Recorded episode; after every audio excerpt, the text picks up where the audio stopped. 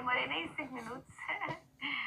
é, eu fiz aquela, aquele teste com, sem o fone. Então eu vou ver se dá para fazer sem o fone. O som ficou bom. Não achei que ficou a desejar, não. É, hoje nós vamos falar sobre aborto espontâneo.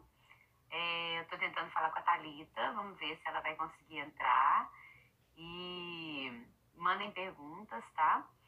É, essa conversa terapêutica, né, que eu tive a ideia de criar, é exatamente para a gente poder falar sobre alguns assuntos que tocam, né, nas pessoas e às vezes as pessoas se sentem muito sozinhas naquele problema, né? E conversa vai, conversa vem com a Talita. É, a gente começou fazendo uma live sobre cabelo e depois a gente começou a falar sobre corona, depois sobre quarentena, aí foi para questões pessoais. E aí com a Thalita é, passou né, para lives é, que falam sobre assuntos delicados e assuntos que ela já vivenciou. Né? A gente falou sobre filhos especiais, a gente falou sobre filhos adotivos. E hoje né, nós falaríamos, eu vou falar sobre aborto espontâneo. Gostaria de saber se ela já viveu essa experiência, o que aconteceu com ela.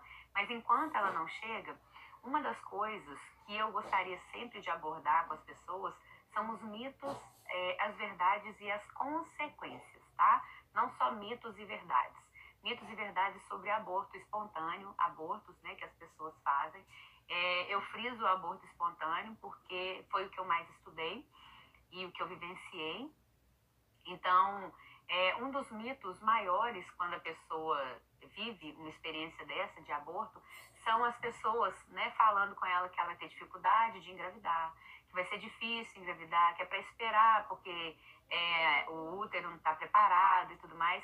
E isso gera um desconforto muito grande, principalmente para aquelas pessoas que querem ter filhos. Né? Existe, exige, existe uma dor muito grande com as pessoas que vivem essa situação de aborto espontâneo e que dói muito. Né? Então, eu vivi essa experiência só que foi o seguinte: é, eu estava atendendo na época, né, no consultório, e aí uma paciente teve um, um, uma, uma experiência dessa. Ela engravidou sem planejar, ela já tinha uma filhinha, engravidou sem planejar, e aí ela ficou um pouco assustada, né, porque não tinha planejado, ela estava com um novo negócio, um novo emprego, e passou umas semanas, ela foi fazer o ultrassom e não tinha batimento cardíaco ela chegou arrasada no consultório. É, mesmo não tendo planejado, ela queria ter um segundo filho. E, e ao perder né, essa criança, porque o, o coração tinha parado de bater, mas ainda estava dentro dela. Ao perder a vida dessa criança, mas ainda dentro dela, ela viveu um conflito muito grande, né, entre ter que fazer uma curetagem ou esperar o, o feto, né, o embrião, sair ali naturalmente. Então, ela viveu essa dor.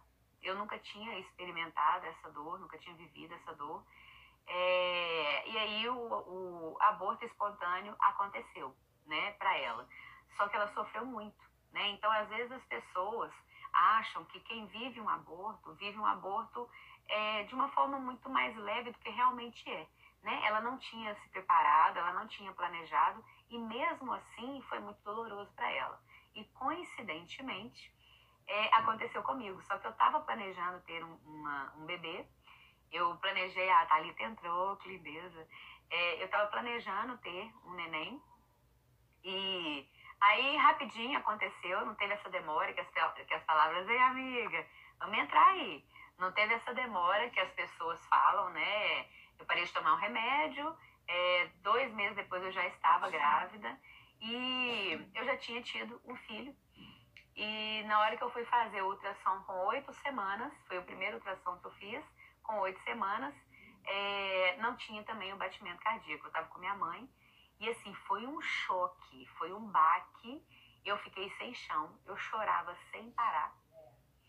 E quando isso aconteceu, eu demorei assim umas, uns dias para voltar ao normal, sabe? É, foi diferente da minha, da minha paciente. E eu tinha planejado, sim. E aí começaram, né? As conversas das pessoas. Ah, porque você vai demorar a ter filho.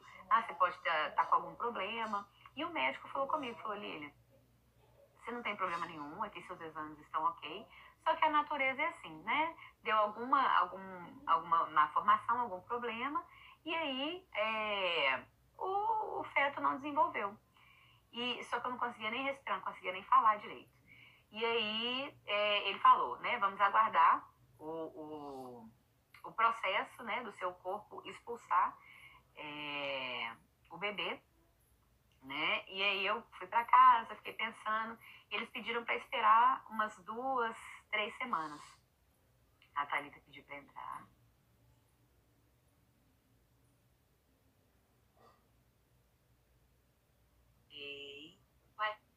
Eu acho que tá dando algum problema na internet, tá? Pra Thalita entrar.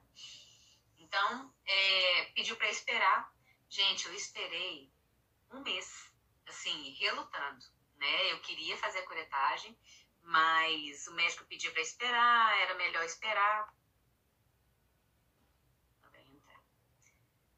E acabou que, assim, praticamente um mês depois, começou a ter um sangramento e eu fiz a curetagem, né? Porque a médica me perguntou se eu queria, eu já queria né, há muito tempo ter tirado, porque é muito triste você ver o seu corpo, né, ali, é, reagindo, porque eu passava mal, não sei se era psicológico, mas eu passava mal e não, não conseguia fazer o aborto ali, eu tive que fazer a curetagem.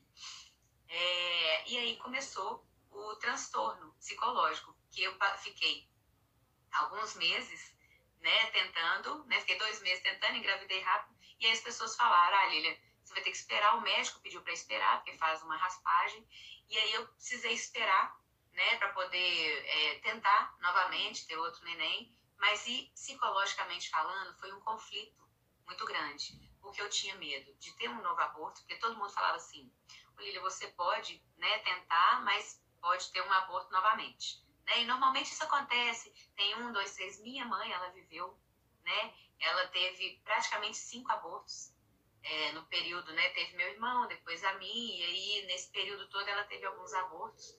É, a gente não sabe a ordem certinha, ela não sabe, mas ela sofreu muito. E eu querendo engravidar e ao mesmo tempo passando por esse, por essa, ah, a Marcela ali também, Marcela também passou e passando por essa tortura de, de querer engravidar. É, e o que, que acontece? Ao mesmo tempo que eu vivi essa situação, várias amigas minhas vieram me contar que também viveram. Então, quando eu falo que uma conversa terapêutica ela é muito positiva, é exatamente por isso, porque as pessoas acham que só elas estão vivendo uma determinada situação. Né? Só elas vivem uma solidão de uma dor, de uma perda, de uma situação conflituosa com o filho, com o marido ou no trabalho. E quando eu vivi essa experiência da, da, do aborto, eu vi, né, eu senti na pele o que, que a minha paciente sentiu de dor. E eu senti né, que várias pessoas tinham passado por isso, mas não falam. Então eu sei que muitas pessoas vivem isso daí, mas não compartilham com outras. E isso, para algumas pessoas é bom, para outras é ruim, porque elas ficam com aquele problema psicológico, né? Vou conseguir engravidar, vou ter algum problema. Então, eu, eu até falo, né? Sempre sobre rede de apoio. Toda vez que você viveu uma situação assim, tá tendo algum problema, amiga, no seu, na sua internet? Tô tentando te chamar e não sei o que, que tá acontecendo. Pode ir tentando aí que eu vou deixando, né? Você entrar. É, então, é muito importante as pessoas passarem para uma rede de apoio que elas estão vivendo, para acalmar. Porque quando as pessoas têm, é, estão tentando engravidar, tem muitos palpites e a natureza é muito perfeita, né? E a mente com, com o seu celular que está com problema vai tentando, vai me, eu te chamar, como é que eu chamo? Eu não sei como é que chama. Eu não sei como é que chama. Fazer, fixar, tá? Fazer uma tradução ao vivo, tô te chamando. Tati. Ah, agora deu. Ai. Deu. Parece. Ei, deu, que delícia. Ai, que bom! Nossa senhora. Meu, cel... Ei, meu, meu, bem. meu celular. Oi, boa noite. Meu celular de repente ficou tudo preto, assim. Não tava me, me aparecendo. Que desespero, meu Deus do céu. Eu, aqui. Oi, gente, boa noite. boa noite, amiga. Você me ensinou uma coisa que eu não sabia. Que era convidar uma pessoa para participar. Eu não sabia que podia. Eu cliquei no seu nome e, tá vendo? A gente vai aprendendo, né? Ah, tudo é, é perfeito, tudo é válido. Eu, e eu escutando você falando, eu vou assim, gente, eu não tô conseguindo, já tô atrasada e tentando, tentando. Pronto, deu certo. Boa noite, que delícia. Boa já tô noite. adorando o papo, tudo que eu já tô escutando, super me identificando.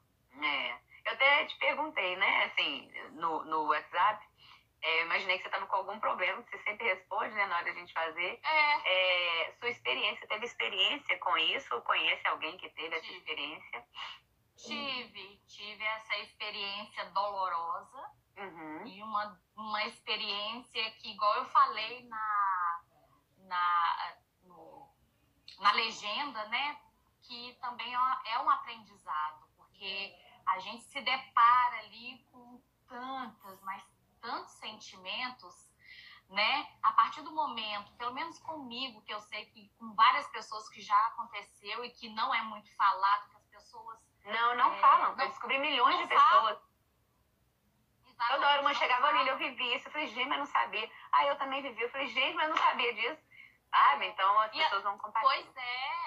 E as, e as coisas, quando elas são faladas, quando são compartilhadas, elas ficam muito mais leves. Muito. né? Porque você tira alguns mitos, né? Muito. Exatamente. Comigo foi assim, foi uma experiência muito dolorosa, porque a partir do momento que eu fiquei sabendo que eu tava grávida, pra mim, assim, pronto.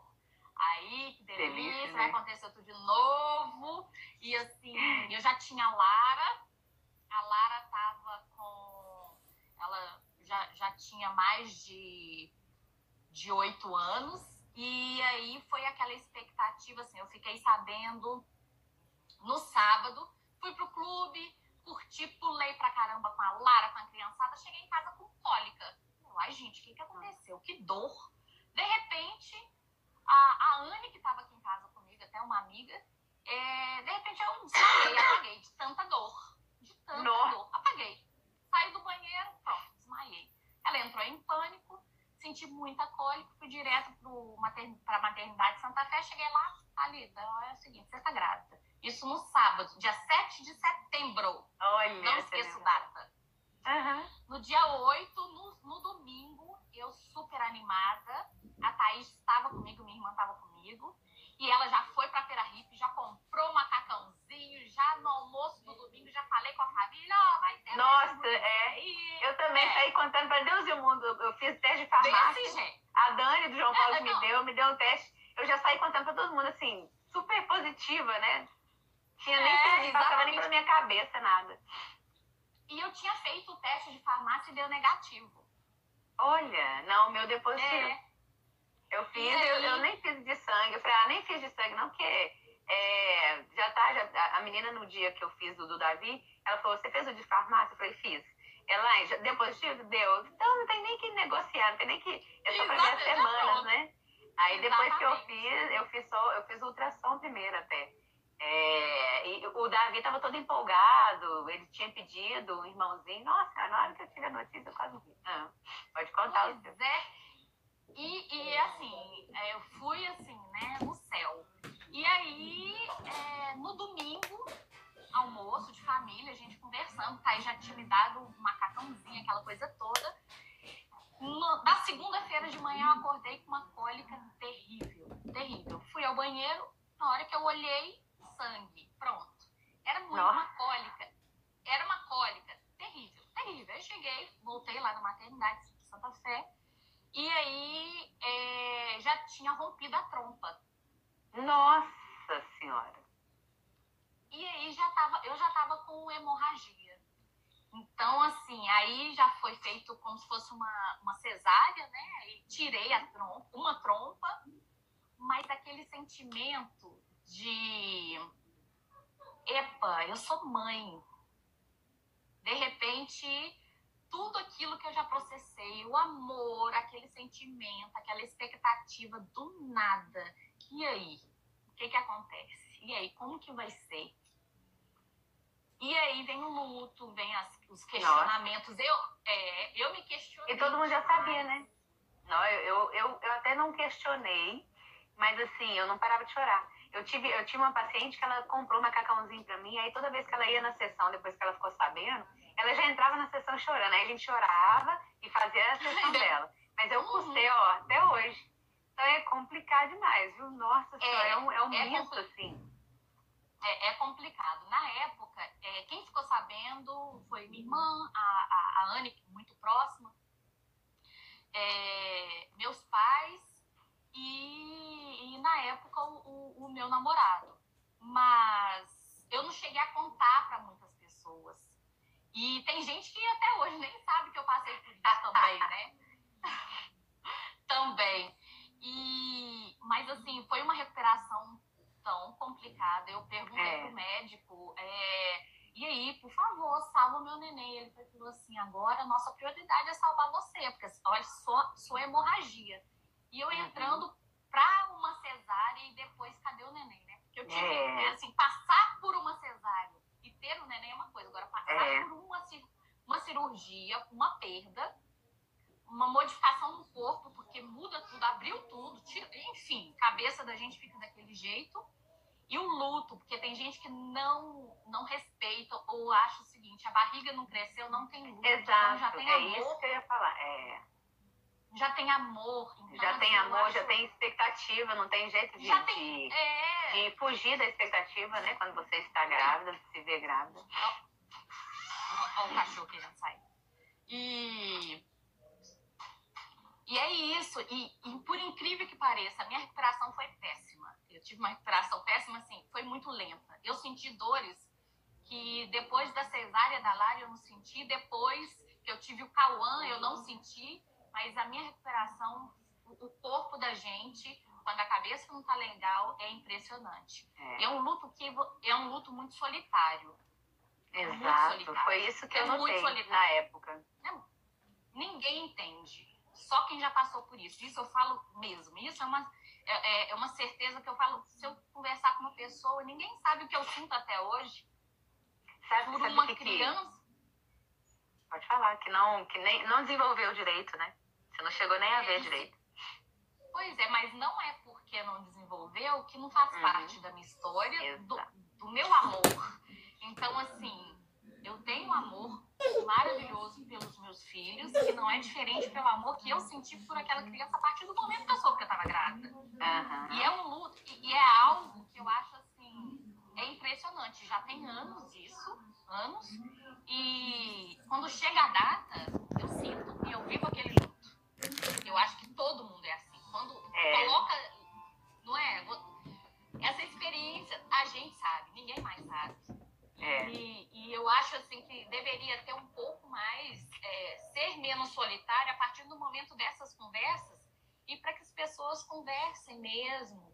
E, e, o entendimento masculino é muito complicado nesse momento. É, é. Acho que não tem muito, assim. É, é, acredito eu, né? Porque é o corpo da mulher. O que que, o que, que eu noto que existe, é, além do luto, né? O meu foi, foi 19 de novembro, né? Eu também lembro a data.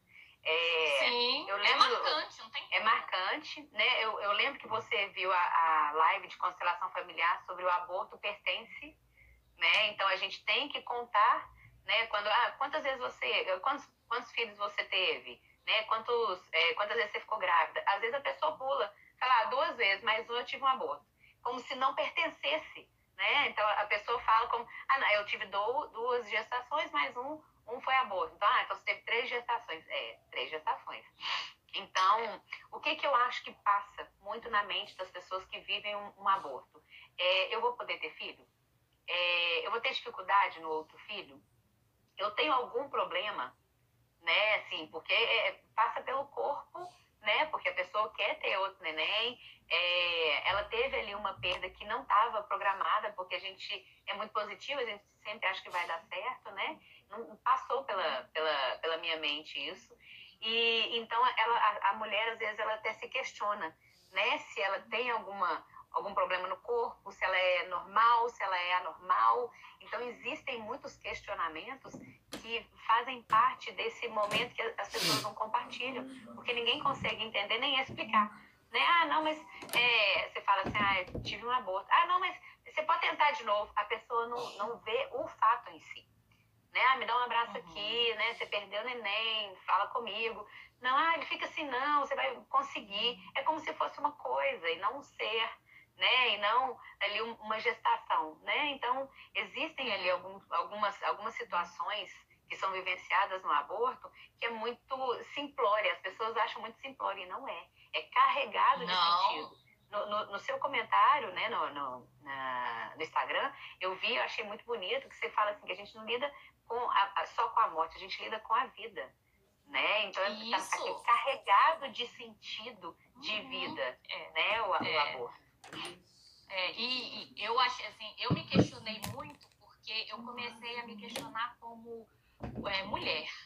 Nossa, é. é eu, eu realmente, eu realmente nasci para gerar. Uhum. Eu já tive uma experiência com a Lara, com a minha primeira, e aí eu tive essa experiência e depois disso eu tentei colocar na minha cabeça que eu não que eu não queria, que eu não é não que eu não queria, mas que eu não servia para isso. Mais ou menos isso. E isso é uma muito... crença, né, de não poder, né? É, não ter condição. Não poder. Isso, eu não sou capaz. Aquele negócio que fica na cabeça, eu não sou capaz. Poxa, mas eu tenho tanto amor, eu tenho tanto amor, não é possível, eu não sou capaz. Que eu não tenho problema nenhum. Oi, Marília. Não é, tenho problema nenhum é, em adotar, não, mas, poxa, de novo, aconteceu alguma coisa que será que não dependeu de mim? Porque é tanto de coisas que passam na cabeça da gente. E depois aquele, né, aquela sensação, assim, eu tive essa sensação. É, será que esse amor que eu senti é, eu vou, eu, eu, digamos assim, ele vai morrer esse amor? Não, gente, não morre, nunca. Mas a gente se questiona tanto que até isso eu me questionei. Será que eu vou lembrar disso? Dessa forma? Será que isso que eu estou vivendo é... Eu comecei a questionar, será que é isso tudo mesmo? Porque igual você uhum. tem gente que viria e fala assim, ah, mas ainda bem que você tem outros, né? Gente, é, exato. Um, ah, você pode tentar mais. É um momento. É, e daí é uma eu posso tentar, eu posso ter vários, mas foi uma vida, foi uma situação, foi a minha intimidade, eu, meu corpo, eu já com uma criança, já com, uhum. com, com um anjinho da guarda ali presente, é. com algo, eu já não estava sozinha, e de repente uhum.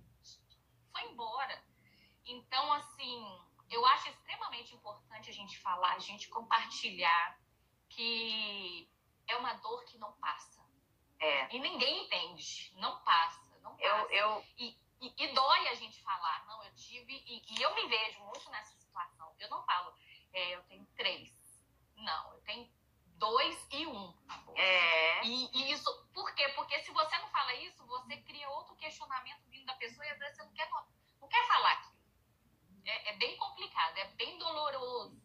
Uhum. Mas a gente, a, a, gente, a gente aprende demais. E parece que nesses, nesse momento, tudo que a gente quer, é, por mim, eu teria tido outra chance ali mesmo, naquele momento, é, para botar é. tudo atrás e, de, e dar certo.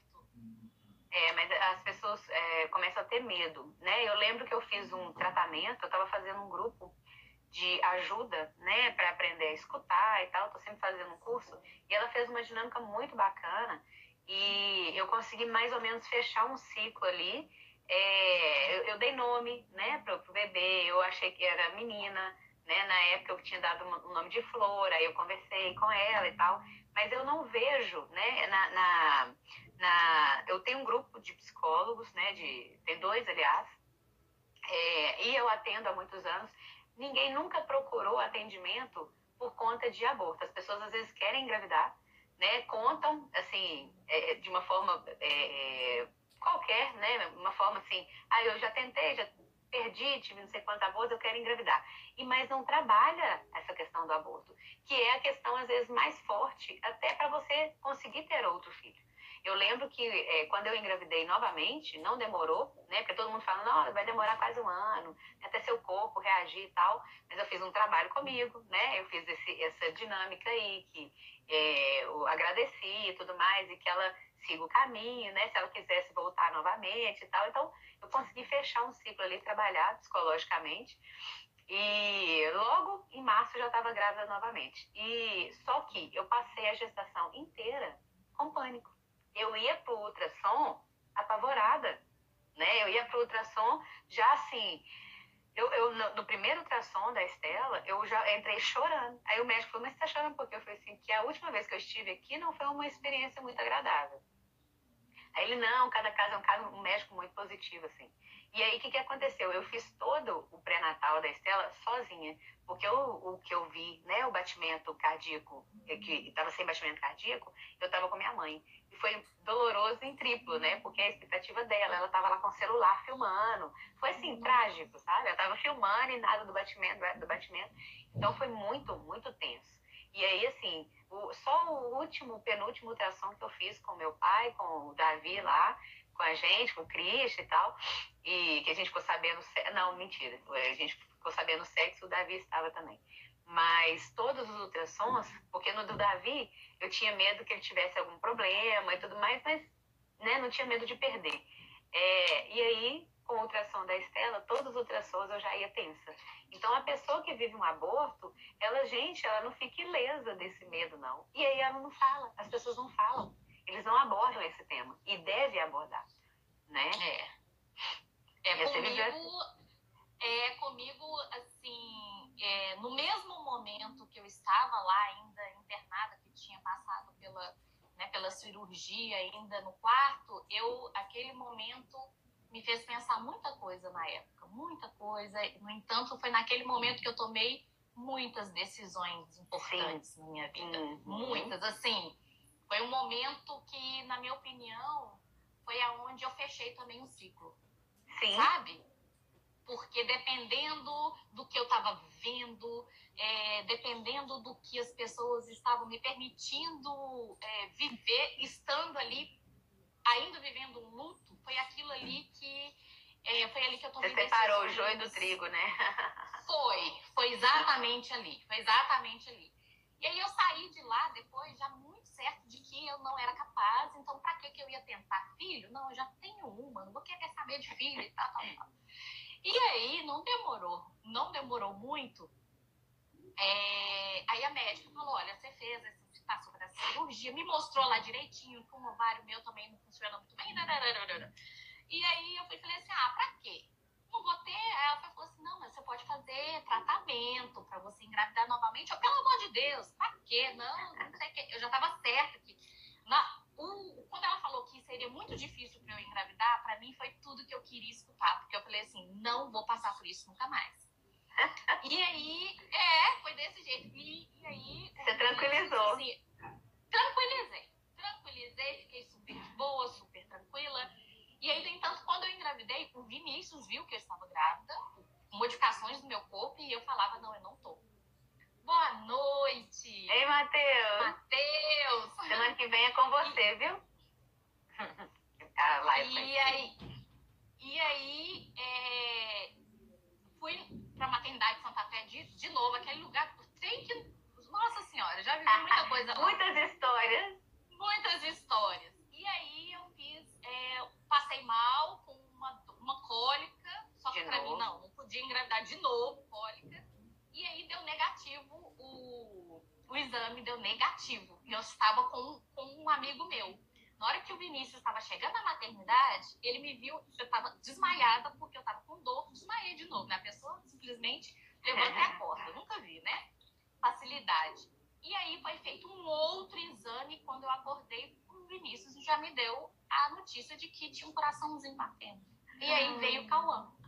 Esse Olha que lindo, tá esse uhum. essa coisinha maravilhosa, maravilhosa. Aí, esse pânico que você falou que você tinha, de sair, de coisas marcantes, em mim veio porque a Lara foi uma virose, então eu não queria sair na rua porque eu tinha medo. E outra coisa, eu não queria fazer exercício nenhum, porque eu não queria mais uma perda. Eu fiquei dois meses praticamente em casa comendo, e os outros meses, assim, não queria saber de multidão, de nada. E aí, o que, que eu fiz? Descontei tudo na comida e engordei 31,5. É, minha, minha, Ana Maria minha... Braga era, era Ela nadou assim, de braçada na sua vida, né? É. Foi. Ai, falando receita dela hoje foi croquete, adorei. Ah, delícia. Mas, é, o que, que acontece? Pois é, então nós temos essas sombras. O que, eu, o que eu vejo, assim, no meu caso, quando eu engravidei, eu percebi que eu estava grávida, só que eu não, eu não queria ter expectativa. Eu falei, deixa eu me controlar, não contei para ninguém. É, comecei a usar roupa larga e tal. Minha mãe falou, ah, eu sabia, aquela coisa de mãe, né? Eu sabia, você estava usando umas roupas larga demais da conta, eu sei, ficava quieta. O Davi queria sentar no seu colo, você não deixava. Eu fiquei meio assim, eu não sabia se estava, mas também não queria correr o risco, né? E aí eu fui fazer ultrassom é, depois das 10 semanas. Eu estava esperando quase passar três meses. Eu falei, eu quero esperar assim, o máximo possível, porque eu não quero criar expectativa. E na hora que eu fizer, eu já espero que já tenha formado, e se não tiver formado, que tenha o aborto espontâneo. Então, por que eu estou falando isso, amiga? Porque teve uma experiência é, completamente diferente da minha. É, nós tivemos dores. Eu tive a positividade de acreditar que eu era capaz de ter, porque eu trabalho isso, né? Tem muita gente que quer engravidar é, e médico fala: não, você não vai conseguir nem nada. Gente, né? Nós somos surpreendentes. Quantas pessoas foram desenganadas por médico e estão aí viva? né? Quantas pessoas, né, que, que falavam, né, você não vai engravidar, Michelle, que você conhece, né? Eu sempre dou o exemplo dela, eu tenho, eu tenho parente, né, que adotou três e aí depois, como é que foi? Não, adotou uma e depois engravidou uma vez, uma, duas, depois três. Então tem quatro filhos, né? Então quando a pessoa tranquiliza, né, no meu caso eu fui muito positiva e consegui, né, engravidar tranquilamente. Você relaxou, falei, eu não vou engravidar de jeito nenhum, então deixa eu ah, relaxar, é, né? E a Tati, que você conhece também, ela fez tratamento para engravidar, teve muita dificuldade. E aí ela ficou tranquila, achando que só ia ter uma, e depois ela me liga, amiga, eu tenho um negócio para te contar. Eu falei, você tá grávida? Isso é mentira, tô grávida, não sei o quê, eu fiz tratamento. Que e agora, meu Deus do céu. Então, é, nós temos sofrimentos na vida, né? É, o aborto é um, um, sofrimento muito marcante na nossa vida, mas a gente precisa encarar as coisas ou com leveza ou com positividade.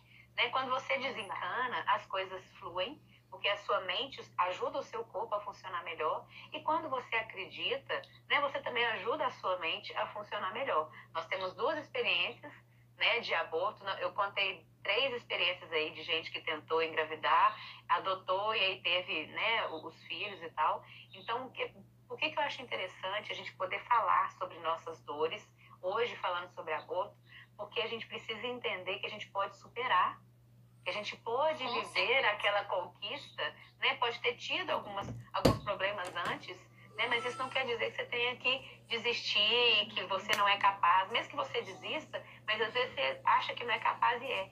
Né? Então, assim, é, é a leveza de encarar as sombras, as dificuldades que a gente vive, né? Nós estamos aí contando história, né? Estamos com dois, estamos com dois pequenininhos lindos aí para é, contar história. Exatamente para a gente não se fechar né, nas nossas dores. Assim.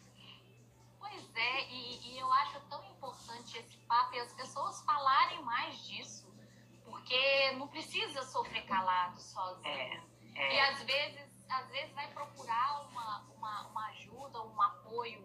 Não tô, não tô aqui é, é, criticando é, os homens, não é isso. Mas às vezes é diferente o entender de um aborto, entender esse sentimento é, que eles às vezes não vão compreender e às vezes é. não passaram por isso. Então é tão importante essa troca, porque a gente se fortalece e a gente vê, poxa, é. olha, eu não preciso passar por isso sozinha. Exato. Tem gente, né? Você não precisa e, e não precisa. Por nada. por nada sozinha, tudo fica mais leve. Não é uhum. é questão de, ah, então eu tenho que contar para todo mundo. Não, mas tem que compartilhar é. sim essa vivência, porque às vezes tem uma pessoa que está passando por isso do seu lado, você pode apoiar. Exatamente. Né? Eu e, lembro e, que foi. conversar com quem já passou por isso, quem tem. A gente sabe o que a gente está falando. A gente não está, ah, porque eu acho que alguém não. Quando a gente passa, poxa, às vezes eu acho que é, é, é uma mão ali que a, gente, que a, que a gente estende e é uma força que faz toda a diferença. É. E, e assim, a gente tem visto que a emoção é a que mais prevalece para a gente ficar bem, né? Você pode ter ler é. livro, né? Pode ter teorias, pode seguir um monte de gente aí no Instagram, perguntar a Google, Isso. mas nada como uma mão mesmo, amigo, uma pessoa mesmo que está te olhando e te dando aquele apoio que é sincero, e principalmente se você já passou por aquilo, é sincero e, e, é, e é com. Como é que fala, gente? É, foi vivenciado por aquela pessoa que está te dando é. a mão. Né? Então ela sabe mais ou menos o que você está vivendo. Né? O homem. É. A gente nunca está tá querendo é, é, julgar nem criticar, mas às vezes, é, como é no nosso corpo, a razão do outro não ajuda tanto né? Então, que a pessoa fala assim, ah, não, liga não, não sei o que, nanana. gente, ele não tá sabendo a dor que você sentiu, né? Então, às vezes, não é uma opinião que vai te ajudar tanto naquele momento, né? Então, não, uma opinião mais não. acolhedora, mais, é, é, é, é, mais sensível da situação te ajuda muito mais do que aquela pessoa que vem cheia de, de razão, né? Cheia de, de explicações ali e a gente tá precisando é de colo, né? Num, num momento é, como esse. Exatamente, uma pessoa virar e falar assim, nossa, mas você nem, você nem escutou o coração. Gente, daí, não precisa ter coração para ainda você escutar o coração batendo, para você ter um amor. A partir do momento que deu positivo, ou se você uhum. até acha, é. quanta gente tem aí é, gravidez psicológica. Tem, é, existe muito. Acha tanto, existe. Né? O corpo então, desenvolve. É. é. principalmente, eu acho que principalmente quando a, a, gente quer viver esse momento, quando a gente já é, faz, já faz parte a maternidade da nossa vida. Já então, misturou o físico com o emocional, misturou, né? Já, já misturou sabe, tudo. Já... Sabe o que, que você me fez lembrar? É, Para as pessoas entenderem como é que isso funciona, essa emoção e a dor da perda. É, você falou que a, a sua mãe amamentou, né? Quando conseguiu adotar vocês. E isso. Tem, tem muitos casos assim, da pessoa que adota e aí coloca o neném no peito e o, e o corpo é, estimula ali a produção de leite. Então, é exatamente isso. Quando a gente está conectado àquele amor, àquela, aquele bebê que está se formando ali e ele vai embora, é uma dor de luto que as pessoas não conseguem entender porque elas não estão ali vivenciando. Né? A mesma coisa, quando coloca um bebê no seu colo, os outros podem até falar com você que não foi você que gerou, mas a sua mente já está conectada com ele. O seu corpo já está conectado com, aquela, com aquele amor, com aquele ser. E aí ele responde, né? Vai falar com ele que não, você já, já é mãe, né? Então seu, o seu corpo já está produzindo ali aquele, aquele alimento, aquele amor ali para fazer aquele neném sobreviver. Então, quando você pede um, um, um bebê com duas semanas, três semanas, quase não interessa né? Se você não carregou, ele estava ali o seu corpo já estava todo aceitando aquela vida, né?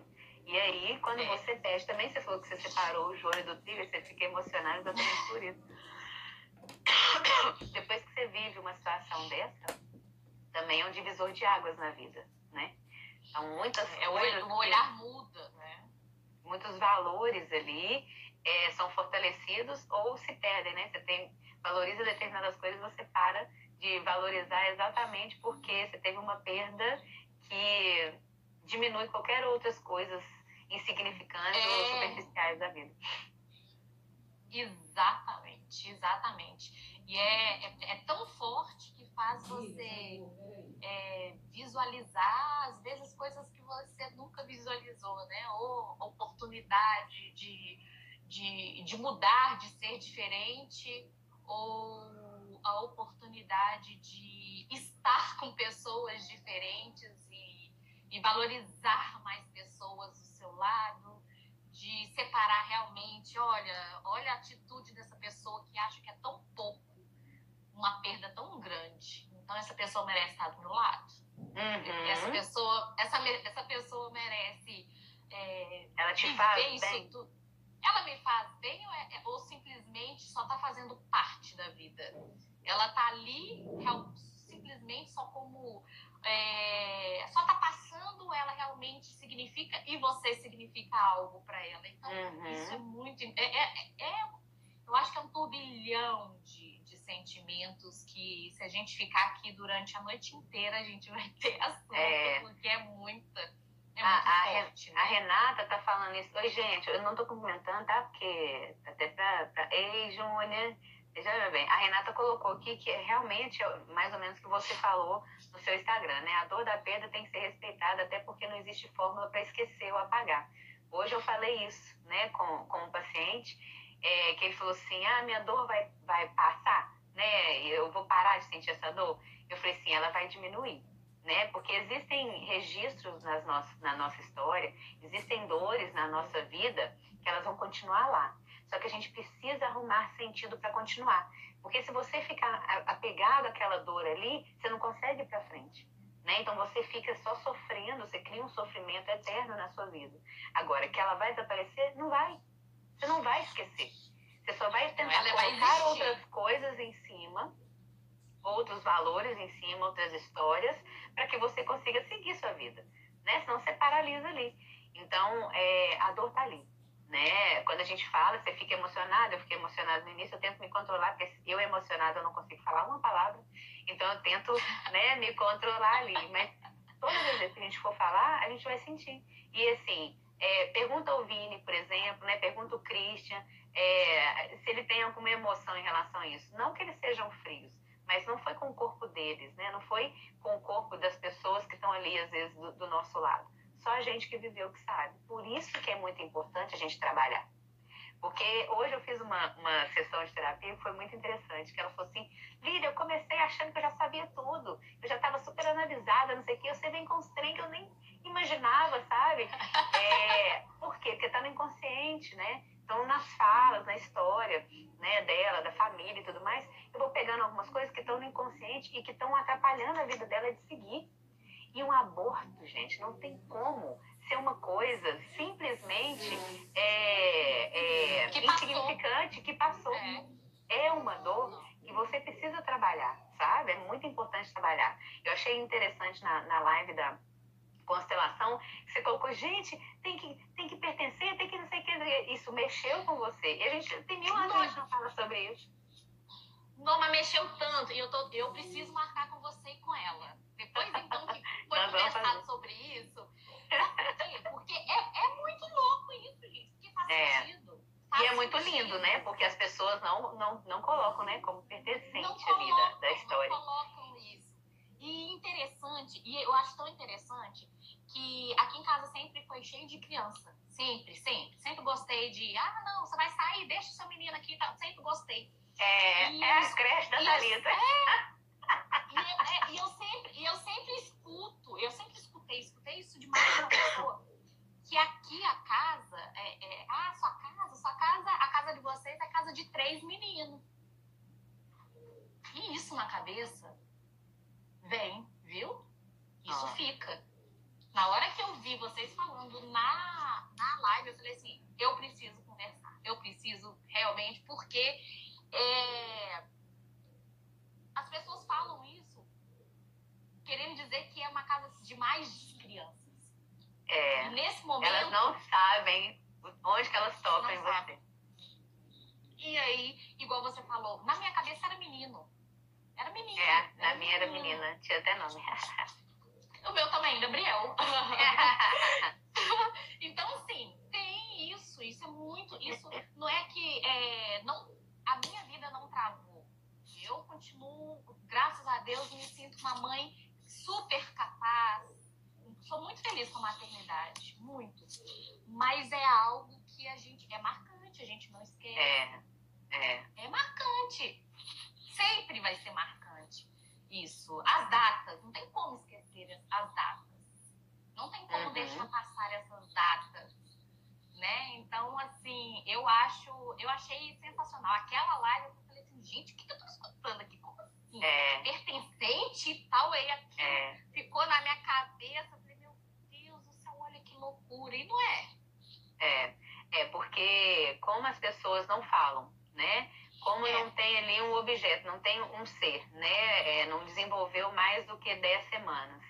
É, e as pessoas em volta não, não curtiram esse momento, então não é trabalhado. Então é como se a, a família ali não colocasse aquele episódio né, da vida do casal, da vida da família, como fazendo parte da realidade, da, da história daquela família.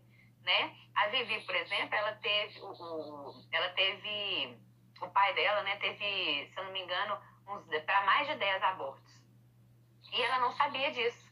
E aí, quando ela ficou sabendo, ela tratou dessas questões, ela conseguiu ressignificar muita coisa na vida dela. Então, é um assunto que não se fala, gente. E a gente precisa falar né? É exatamente para incluir aquela, aquela gestação ali e ela poder fazer parte da história, ser contada, né? Na constelação isso tem um, um peso muito grande de incluir todas as pessoas que fizeram parte e o aborto é um que faz parte, né? E precisa sim ser, ser acrescentado. Inclusive na constelação, é, é, muitas muitas consteladoras é, fazem tatuagem né, dos filhos que sobreviveram e uma estrelinha, que foi a, a, o, o, bebezinho que não, não foi para frente, é, ou então compram um objeto na casa para colocar ali, pertencer. Então tem a, as questões simbólicas relativas ao aborto, sabe? Que faz, que dá uma transformação naquele ambiente ali, na vida da, da pessoa. Então eu achei essa live importante para que a gente não, não menospreze a dor de um aborto e não trate é. como uma coisa insignificante, né? É, aquele ser que passou ali e a transformação que aconteceu no seu corpo, né? E Exato, as pessoas que não tiveram é. a oportunidade de ter um, um, outro filho depois, que consigam acreditar que é possível ter o filho. É, né? É, que eu acho muito é importante possível, isso. Sim. É possível a, a história é, ser totalmente diferente. E a gente totalmente. viveu uma experiência tão gostosa. É um, foi depois. uma experiência, tanto depois, tanto para mim, quanto para você que eu vejo, você com a Estela, eu com o Cauã, gente, é, é, é olhar e falar assim, olha. a gente deseja para as pessoas né, viverem é, essa experiência. É. Exatamente. A gente olha para a criança, nós passamos por isso juntos, porque eles sabem eles vieram uhum. depois de uma vivência, então eles sabem o que, que a gente fala, o que, que a gente sente. E às vezes eu olhar assim, falar assim, olhar pro, pro, pro Cauã, nós passamos por isso junto, enfim. Olha, é, é não, o Davi, o Davi fala, não, eu, eu, eu brinco com ele, né? É, brinco com a Estela e fala assim, é, minha filha, não, não, não briga não, porque foi o, o, irmão que você pediu a Deus lá em cima. Você olhou, falou, quero aquela família ali, aquele irmão ali. Aí o Davi fala assim, é, mãe, eu pedi tanto ela, né? Pedi tanto ela. E ele fala comigo, o Davi é um que não esquece. É, ele fala, e eu fiquei com muito medo porque a gente, eu já tinha perdido outro irmãozinho, o Davi nunca esquece. Você pode perguntar para ele. Né? Ele, ah, eu tinha medo de acontecer a mesma coisa que aconteceu, né? Que você perdeu o outro neném. Entendeu? É, a Lara, então. É, a Lara até que ela não lembra, porque eu lembro que eu fui pro hospital, voltei é, com uma cirurgia, me, me, me recuperei tanto. E, Você não teve beleza. uma transformação? Não, não, não, porque na época eu nem falei, fiquei falando muito com ela, porque uhum, eu ia uhum. falar aos poucos e tudo mais. Mas é, depois disso, um Cauã que ela pediu muito, é, ela fala, e, e, tem, essa, tem essa questão também da gente olhar e falar assim, é, é, é tão. dá um orgulho, né, Lília? É um orgulho muito grande. A gente estava falando, voltando lá, que você estava falando, ah, que às vezes a gente, como a pessoa não viu que a barriga cresceu, as pessoas ao é. redor acham e passa. É, é interessante que uma coisa que eu lembro que eu fiquei muito triste. A minha família, papai e mamãe, eu me recuperei na casa deles. E a todo momento, todo mundo preocupado se eu estava sentindo dor na, na, na cirurgia. Esse é um dos motivos algum... das pessoas não contarem de, de, é. de aborto também, tá? Das pessoas em, momento... em volta ficar o tempo inteiro perguntando. É. E, e, só que assim, pergunta se tá doendo o que abriu ali, né? Na barriga. Ah, entendi, depois. Mas momento algum me perguntaram. E aí, o coração, como que tá? Ninguém pergunta. Todo mundo pergunta assim, Exatamente. e aí, você tá Aprovou? Melhorou? Tá ótimo. É, melhorou? É, ah, então tá. É. Porque não, era uma sementinha, poxa. Não, gente. É muito é. mais que isso. É. Né? Eu acho que isso também dificulta muito é, o... A recuperação, a sua recuperação também. A, né? a recuperação e viver em paz o, luto, porque o luto ele, ele é necessário mesmo. Não tem como passar por, por isso e deixar, não, nada aconteceu, não. Aconteceu sim muito. Né? Uhum é, eu, você, você, me fez lembrar, assim, de algumas pessoas, né, que falaram que tiver, vivenciaram essa experiência do aborto e não falaram porque ficou com receio das, de quando engravidasse de novo, ficar todo mundo perguntando, aí, nossa, deu certo e tal. E aí, assim, a pessoa já tá tensa, né? E aí as pessoas de fora vêm com aquele questionamento, né? Porque fulano perdeu um, né? Será que eu perder de novo?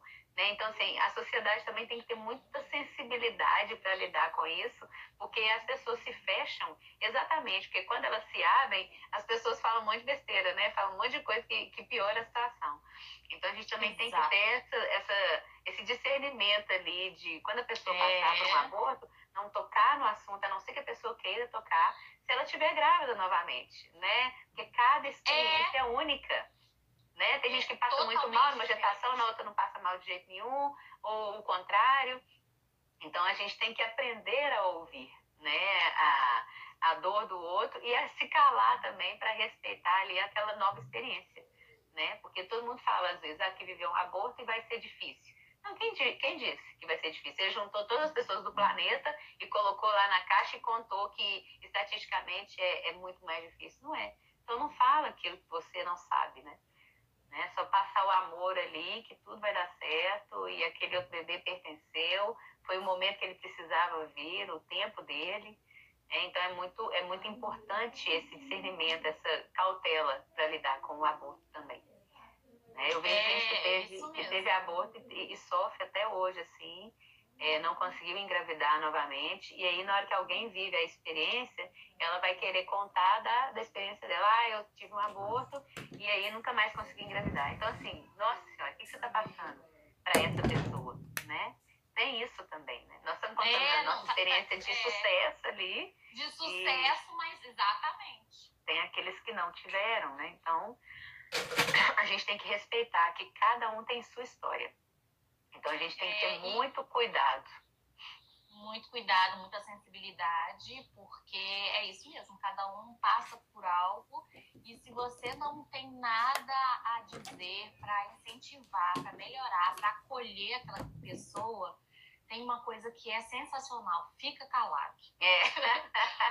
fica calado, fala aham para não render, não, não, não destrói, porque às vezes é o destruir o sonho ou a esperança que a pessoa foi construindo depois, porque já passou por aquela situação. Não, eu vou tentar, eu vou me dar essa chance. Né? Exatamente. Né? Quando, eu, quando eu fiquei é, é sabendo que eu estava grávida do Cauã, é, primeiro que era é, o projeto de vida do, do Vinícius.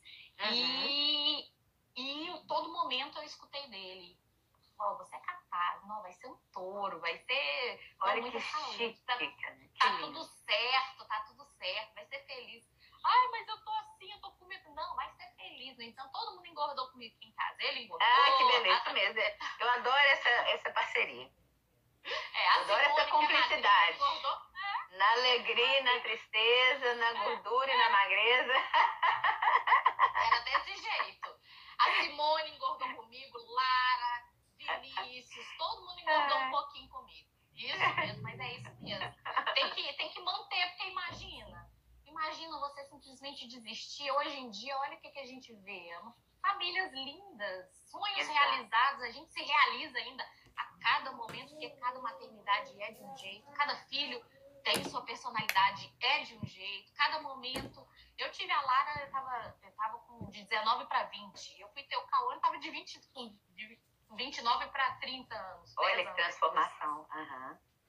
Então, assim, foi totalmente diferente, foi, foi sensacional, cada um com a sua magia, cada um com a sua é. expectativa. E a gente não pode tirar isso de quem já teve uma dor. Então, teve um. É. Aconteceu alguma coisa com você e você tá vendo a pessoa passando por algo. Então, assim, se tem algo para falar que vai ajudar, que vai acolher, beleza. Se não, é só ficar de biquinho fechado que tá tudo certo, né? É, eu, eu, eu acho que a gente pode né, fazer um trabalho das pessoas entenderem que a experiência, a experiência dela não é única, né? Única e absoluta. A verdade dela não é única, a experiência dela não é única. Então, ajudar o outro não é comparar a sua vida à do outro, né? Não é chegar e falar assim, ah, se fosse eu, ou, ah, comigo aconteceu isso, então você fica esperta, porque pode ser que aconteça com você. Né? Mas pode ser que não, então é melhor não falar esse, nesse, desse lado negativo. É, às vezes as pessoas falam, ah, não, é muito mimimi e tal, a pessoa tem que aprender a lidar com isso. Tudo bem, a gente tem que aprender a lidar com as perdas, a gente tem que aprender a lidar com as dificuldades, só que existem momentos que a gente precisa ter mais coração, né? Que a gente precisa ter mais é, sensibilidade e empatia né, de se colocar no lugar do outro. A gente não quer uma sociedade que você não possa falar nada, que você não possa brincar, não possa debochar, nem nada não. Mas a gente quer uma sociedade onde as pessoas sofram menos psicologicamente. E são exatamente nesses momentos aí que marcam né, a vida da pessoa para que ela tenha qualidade de vida, para que ela tenha ali desenvolva uma depressão, uma ansiedade exacerbada, né? Porque a ansiedade tem os problemas físicos, né? Ataque, é, é, tacardia e tudo mais. Então, as relações, o que a gente fala, como a gente se relaciona, pode proporcionar saúde, bem-estar para o outro ou pode prejudicar aquele outro. Né? Então a gente não precisa criar uma sociedade que não se pode falar nada, que a gente não saiba lidar com frustração. Né? O aborto é uma frustração. Mas também não precisa ser uma sociedade tão cruel que não se preocupe tanto com o emocional. Né? Hoje eu estava falando, não sei com quem, não sei se foi paciente ou uma pessoa que eu vou entrevistar e tal, é, que a gente estava falando que não foi paciente, que gostava muito de livro de autoajuda e as pessoas riam muito dela. Na, na época da faculdade, as pessoas criticavam muito a autoajuda. E hoje em dia, é, o que seria, né, de um momento de quarentena, é, de, um, de uma relação às vezes meio conturbada, se não fosse a autoajuda? A autoajuda não é frescura, não é aquela coisa assim, olha no espelho e diga que tá lindo e tudo mais, não é uma coisa é, é, é, é banal. Né? A autoajuda é exatamente isso, autoajuda. É você aprender a se ajudar, é você se, eh, criar, é, se desenvolver autoconhecimento e poder ajudar o outro. Né? Quando você se ajuda, você ajuda toda uma sociedade. Quando você se ajuda, você ajuda as pessoas que estão à sua volta. Né? Então é importantíssimo a gente ter essa delicadeza, gente. O cuidado com o outro, com o que vai falar, como vai falar, sabe? Então o aborto ele precisa ser falado muito mais né? Eu vi que é uma realidade que está muito mais próxima do que eu imaginava, porque as pessoas não falam. E não é porque elas não confiam em mim, que graças a Deus a maioria das pessoas confiam, mas é porque elas não acham que devem falar. Começa a perguntar qual o seu nome, seu, é, sua idade, e daqui a pouco você, já está. Já teve aborto? CPF, sua senha, já, já deu a casa, porque ela é assim, gente, ela vai tirando tudo. Tira tudo. Tira mas tudo, eu, mas eu tiro para transformar para melhor. O que eu vejo na, nas lives é isso, assim. Vocês falando isso, quanto foi bom poder falar, né? Então eu estou fazendo essas, essas conversas, essas, essas lives exatamente para as pessoas conseguirem ver que elas não estão sozinhas no mundo. Se você está vivendo uma experiência de aborto, se você já viveu, se você está tá grávida, está com medo e tudo mais, compartilhe, converse, sabe? Converse às vezes com pessoas de fora, né? Porque às vezes a pessoa de casa tá ali imersa naquela emoção junto com você. Então compartilhe com pessoas que já viveram essa experiência e passe por ela da melhor forma possível. É, coloque, né? Essa essa experiência como uma, uma, um momento importante da sua vida. Não negligencie, não negue, né? A existência dessa situação. Sabe? Eu acho muito Exatamente. importante. Exatamente. Eu estou aqui brincando que você tira tudo, é, e é isso mesmo, mas é como que eu tenho é, tido, assim, recebido mensagens de pessoas que já viram nossas lives. Eu fiquei até de te ligar para te falar hoje, mas hoje, graças a Deus, atendi até mais tarde. E, graças a Deus. É, mas como que elas estavam se sentindo sozinhas, principalmente nesse momento. Então, nesse momento, uhum. querendo conversar não só sobre o que está acontecendo nesse momento, mas sobre coisas que estavam ali incomodando ou que nunca falaram, para não gerar polêmica. Ou pra... Então, assim, falando, falando assim, Thalita, ainda falei, gente, é um projeto sensacional porque você fala sobre tudo, você se identifica e você tem a é. oportunidade de ver que o que acontece com você, o que aconteceu com uma pessoa próxima, é o que acontece com várias pessoas. E tem que é. ser falado, porque só assim que se torna mais leve. É, você está me falando isso, eu estava lembrando é, exatamente dessa sessão que a gente fez, que ela falou assim, nossa, eu achei que estava tudo muito óbvio. É, a quarentena, ela tem mostrado muitas coisas novas, né, para as pessoas. Nossa senhora, ai, vai terminar daqui uns, uns segundos. Vai ter que ser para a próxima, né? É, tem coisas que a gente não trabalhou e a quarentena está pedindo para trabalhar, né? É, mas aí vai ter que ser para uma, uma próxima live. Aqui, amiga, obrigada de novo para você ter se exposto mais Desculpa uma demora. vez. Ah, não né? Eu agradeço, porque isso vai ajudar muita gente. E, gente, muito obrigado pela presença, todos vocês. E Beijo, mandem perguntas, mandem ideias. Beijo, amores. Fiquem com Deus e até as próximas lives. Terão live. Está meio lenta. Mas vamos que vamos, né? Vamos ali rezar, torcer para dar tudo certo. Boa noite para todos. Hoje a nossa conversa terapêutica é com a Edilaine. Ela é psicopedagoga e eu a convidei porque mudou as normas de educação. E para quem é muito preocupado, né, com os filhos, principalmente agora na quarentena, né, é bom a gente entender como que essas normas vão funcionar e tem muito a ver com o trabalho de emoções, né, que a gente vai trabalhar agora, vai conversar sobre isso agora. Então sejam muito bem-vindos, façam suas perguntas, né? Ei, Aline, eu, ei, Edilane entrou.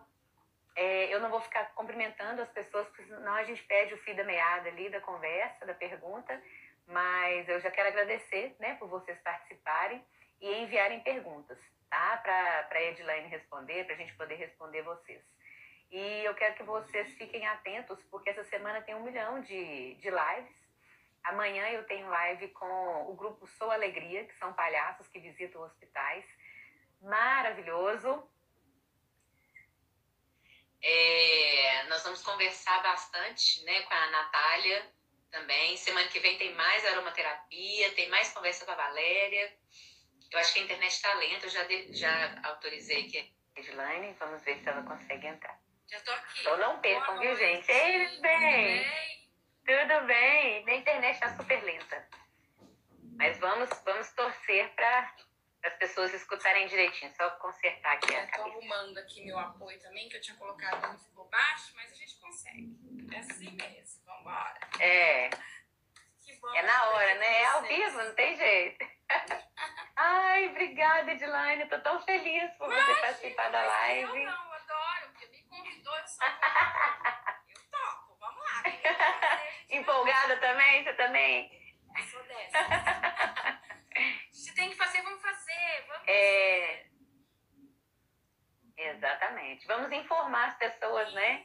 E além, além de informação, Edilane, só para te mostrar, te falar um pouquinho sobre esse projeto, eu comecei fazendo uma conversa, né, despretensiosa com amigas, cabeleireira, aromaterapia, bate-papo com amiga mesmo. E eu vi que as pessoas se identificavam muito com os assuntos. E aí eu meio que dei uma profissionalizada no negócio, com roteiro e tudo mais, para não ficar um bate-papo é, muito solto, né? É, e aí eu criei né, essa conversa terapêutica, porque é uma conversa gostosa para mim, para você, mas também para quem escuta, né? Para quem está ali se identificando com o assunto. Por isso são vários convidados, vários temas. E hoje eu acho que esse assunto é maravilhoso, porque está todo mundo sofrendo dentro de casa, dando aula para os filhos, os professores sofrendo para se adaptar com, essas, com essa nova mudança aí. Isso mesmo. E tem essa norma da BNCC que eu vejo que o pessoal fica meio perdido. Eu quero que você se apresente, né? Eu quero te agradecer por ter aceitado mais uma vez. Se apresente, fale aí um pouco do seu trabalho e a gente vai esclarecer para as pessoas o objetivo dessa live aí da BNCC. Tá, Primeiramente, agradecer né, a uhum. você, a seu público que te acompanha aí a gente se conheceu há um pouco tempo aí no curso, né, Lilia?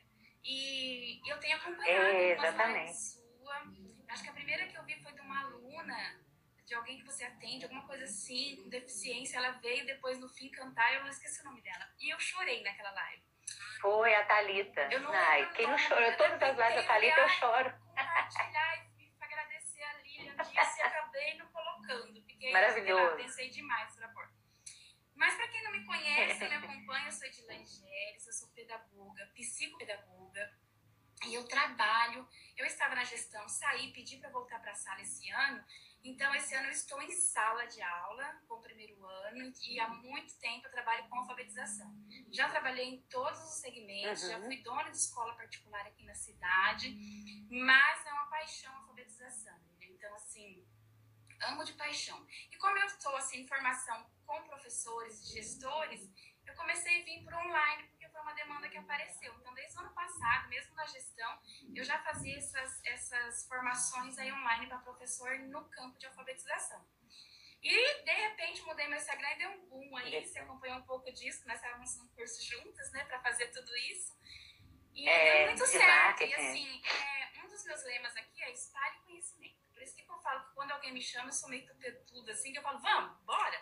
É, Na hora, né? Porque as experiências, né, nem precisa ser técnica, como você disse, um bate-papo. A gente se organiza, porque ainda mais eu que sou professora, eu tô com meu mapa mental tudo pronto aqui, ó um monte de coisa que eu quero falar pra vocês. Ai, que ótimo! Mas a gente nem segue. E o gostoso é esse bate-papo é. mesmo e, e que, a, que veja a verdade, né? Não adianta a gente vir muito técnica, aqui, é, com muita exatamente. coisa, com muita firula, e você vê que a pessoa não vivenciou aquilo. Então, é, tem o Google aí. Exatamente. Tá Entende nada. Então, eu, eu acredito muito. Eu, eu, eu parto disso e o que eu tento ensinar aqui para as minhas meninas, para quem me acompanha, é isso a gente precisa da teoria sim, mas a prática, a vivência vai ajudar muito mais a aproximar a realidade delas uma das outras. E assim eu acredito, Lilian. E é isso. É, é, exatamente, a gente, a gente tinha conversado isso, né? Que eu falei assim, ó, é, é um, é um bate-papo muito leve, porque às vezes eu convido algumas pessoas que elas falam, ai, que pavor, não vou de jeito nenhum. Falei, gente, é um bate-papo, né? Assim, é claro que eu não forço, né? A pessoa tem que ficar à vontade. Mas é um bate-papo, porque eu vou tirar minhas dúvidas, você também, todas duas vão aprender, né? Não é só uma que está ensinando. E assim, as perguntas também fazem a gente pensar. Isso, é. Então as é uma troca muito gostosa, onde todo mundo cresce. Isso mesmo. É Exatamente. Então é com essa leveza mesmo. O, o roteiro é só para a gente não ficar totalmente perdida. Isso, é Mas é, é, na hora mesmo, vamos ver que vai aparecer no tema. Eu quero falar para as meninas, né? E eu vou começar com a BNCC, então, ó.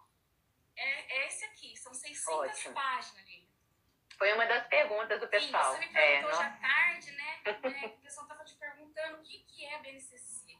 Então, a BNCC é esse documento aqui, ó, horrendo, desse tamanho Normalmente, nas escolas, é, não foi disponibilizado, tem em arquivos. Então, se você der um Google aí, BNCC, você vai encontrar em vários sites do MEC, Movimento pela Base, institutos bem renomados, Ayrton Senna, todos tratam dele, desse documento. Por quê? Porque ele uhum. agora é o que uhum. norteia toda a educação brasileira. Então, tudo que tem que ser ensinado, a criança tem que aprender está aqui. Aqui só não tem o como para o professor. E que isso que pega entendeu? Hum. Principalmente quem está começando. É isso que você está ensinando para eles, né? É, quem está começando. Então, essa troca é muito bacana. Então, é, as meninas que me acompanham, pessoas que eu acompanho também, essa troca, essa vivência nos dá muito, porque às vezes você lê aqui a teoria e você não consegue transpor isso para a prática. Então, aqui traz as habilidades uhum. de cada ano. E como eu te disse lá, isso aqui é mínimo. E a partir desse documento aqui, que vem dividido primeiro ano, segundo ano, ele vem todo completo, desde lá do infantil, é para educação básica. Ele Nossa, traz que as lindo! Habilidades. Então, uhum. o que, que eu preciso aprender no primeiro ano? E aí a gente tem uma progressão de habilidade. Então, no primeiro ano tem algumas habilidades Nossa. que se repetem no segundo, outras não. Então, a criança, cada ano escolar, hum. espera-se que ela aprenda mais, que vá se, é, se formando essa, essa, uhum. esse conhecimento e ampliando. Então, basicamente, bem basicamente, a BNCC é isso. Por isso que o nome já diz, Base Nacional. Porque esse documento, ele não é uma lei, mas ele é em caráter normativo, então ele tem força de lei. E todas as escolas uhum. públicas e particulares têm que garantir o que está ali. Porque antes a gente não tinha isso. O que, que acontecia? E mudou tem Quando uma criança tempo. transferia de uma cidade para outra, hum. acontecia muito isso. Então, não tinha uma base para ser seguida, então talvez é, talvez não, acontecia de mudar de uma cidade para outra e tá vendo coisas diferentes. Esse documento veio para dar uma uhum. é, universalidade nisso aí.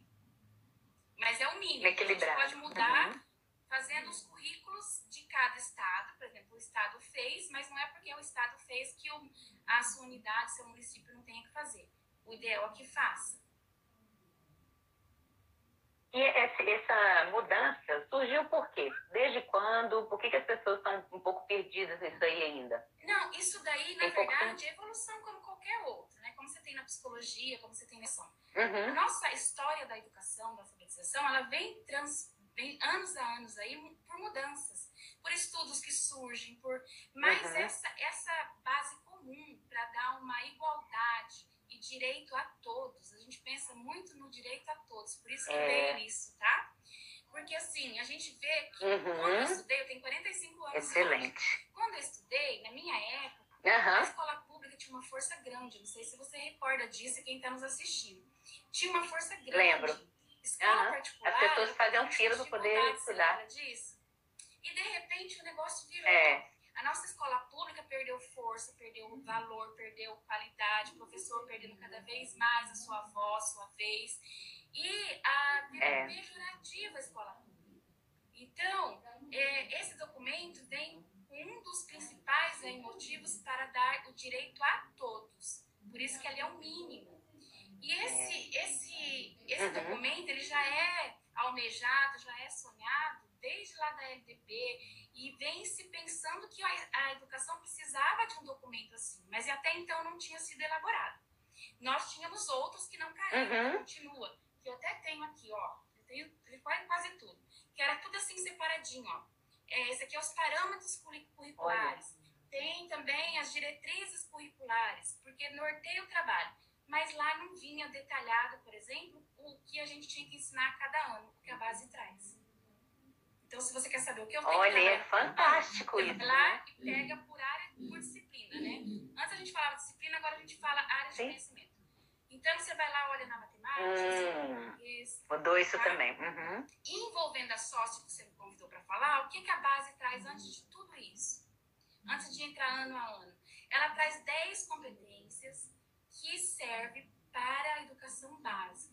Então, o aluno, desde quando ele ingressa lá, que a educação infantil também foi uma mudança que nós tivemos na educação, que foi a obrigatoriedade da educação infantil. Então, agora as crianças são obrigadas a serem, ingressar na escola com 4 anos de idade. É lei. Por exemplo, quando eu, eu me alfabetizei, eu não, não precisava fazer pré-escola. A gente colocava na primeira série, lembra?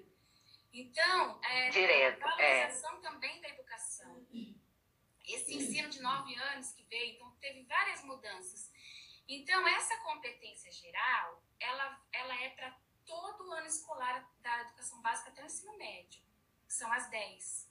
Tá? Uhum. Porque a base também traz, e não é só a base, a base vem reforçando que isso já continha nos documentos, a educação integral. Houve também muitos erros nesse conceito, como teve em outros conceitos de educação, que antes a gente entendia como educação integral, tempo integral, ficar o dia inteiro na escola. É, não é inteiro. Isso. Então, quando Aham. nós falamos em educação integral agora, a gente fala na formação íntegra, do total. Então, a gente tem Ai, eu, social- eu arrepio nisso. social, estético, cultural, o emocional, por isso que as socioemocionais entraram. Então, Não é só pegar livro, né, e- a vida dele. E não só de Isso. conteúdo de história, tá? Então, a abrangência veio nesse sentido também. Então, essas competências, elas dizem gerais, são 10, Miriam, é para todos os estudantes, nível nacional e a Uhum. todos os anos escolares. Depois, vai ter as competências específicas de cada área de cada ano. Tá? Mas essa é pensando Uhum, no uhum. formação integral. Então, essa que a gente está falando aqui hoje é geral para qualquer segmento, para qualquer idade escolar, dentro da educação básica.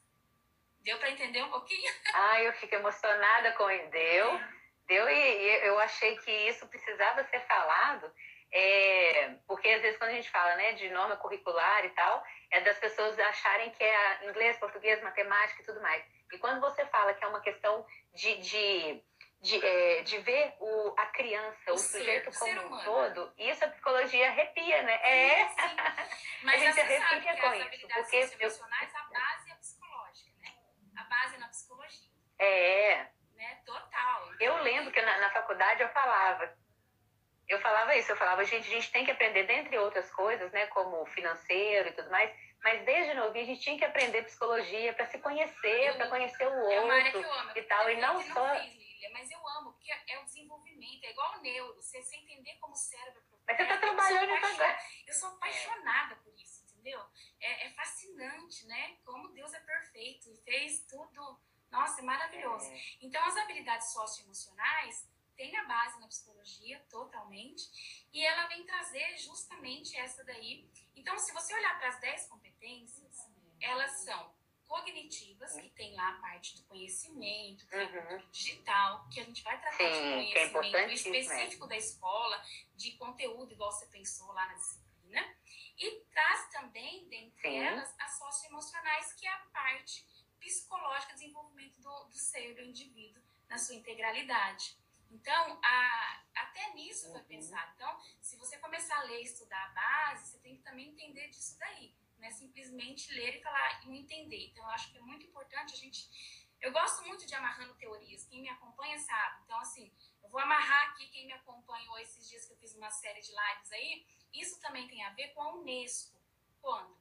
A Unesco, lá quando ela fez uma conferência e nós ti- tivemos um, um documento de educação, surgiram quatro pilares fundamentais para a educação. Nesses quatro pilares, dois são cognitivos e dois são socioemocionais. Então, você começa a ver que não é de agora.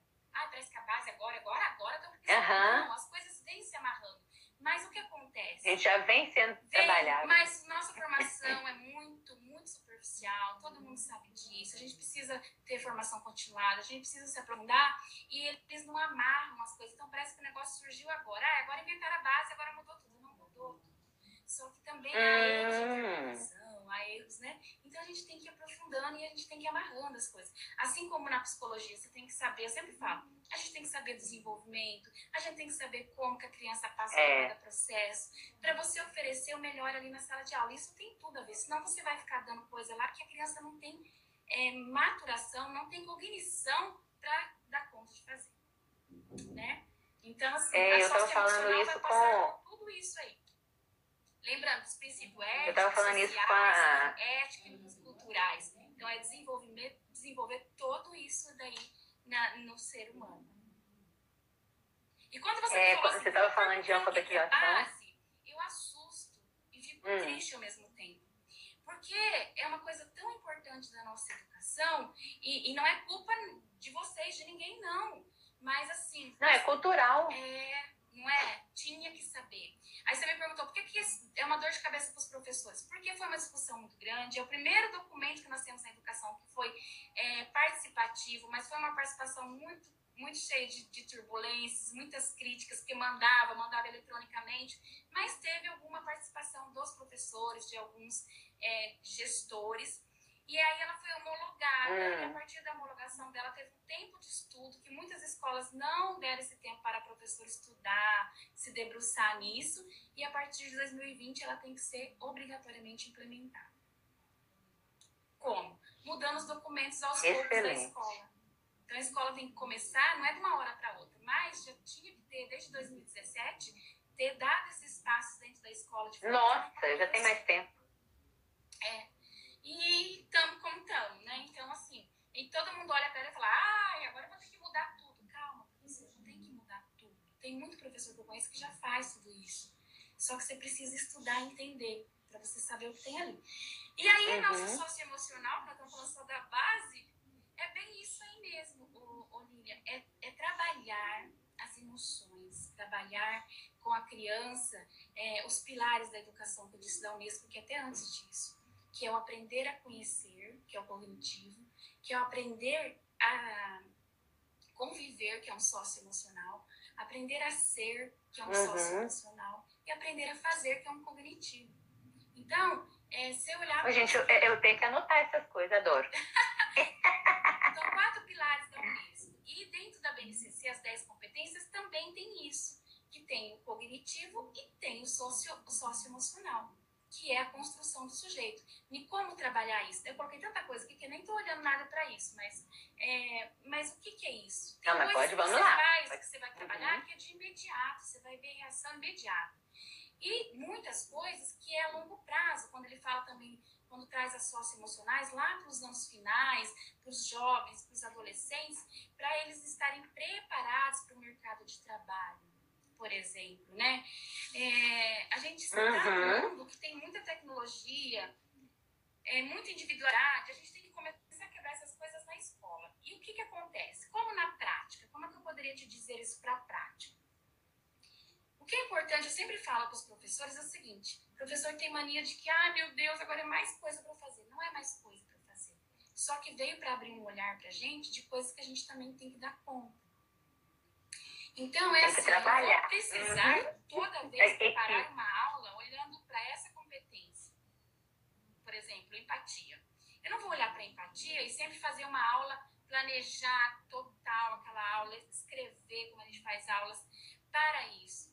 Mas é no dia a dia, aproveitar as oportunidades quando estiver na sala de aula, quando acontecer alguma coisa e focar o olhar naquilo e trabalhar aquilo. Então, a socioemocional, uhum. a construção nossa é a realidade, é no dia a dia, gente, é no dia a dia.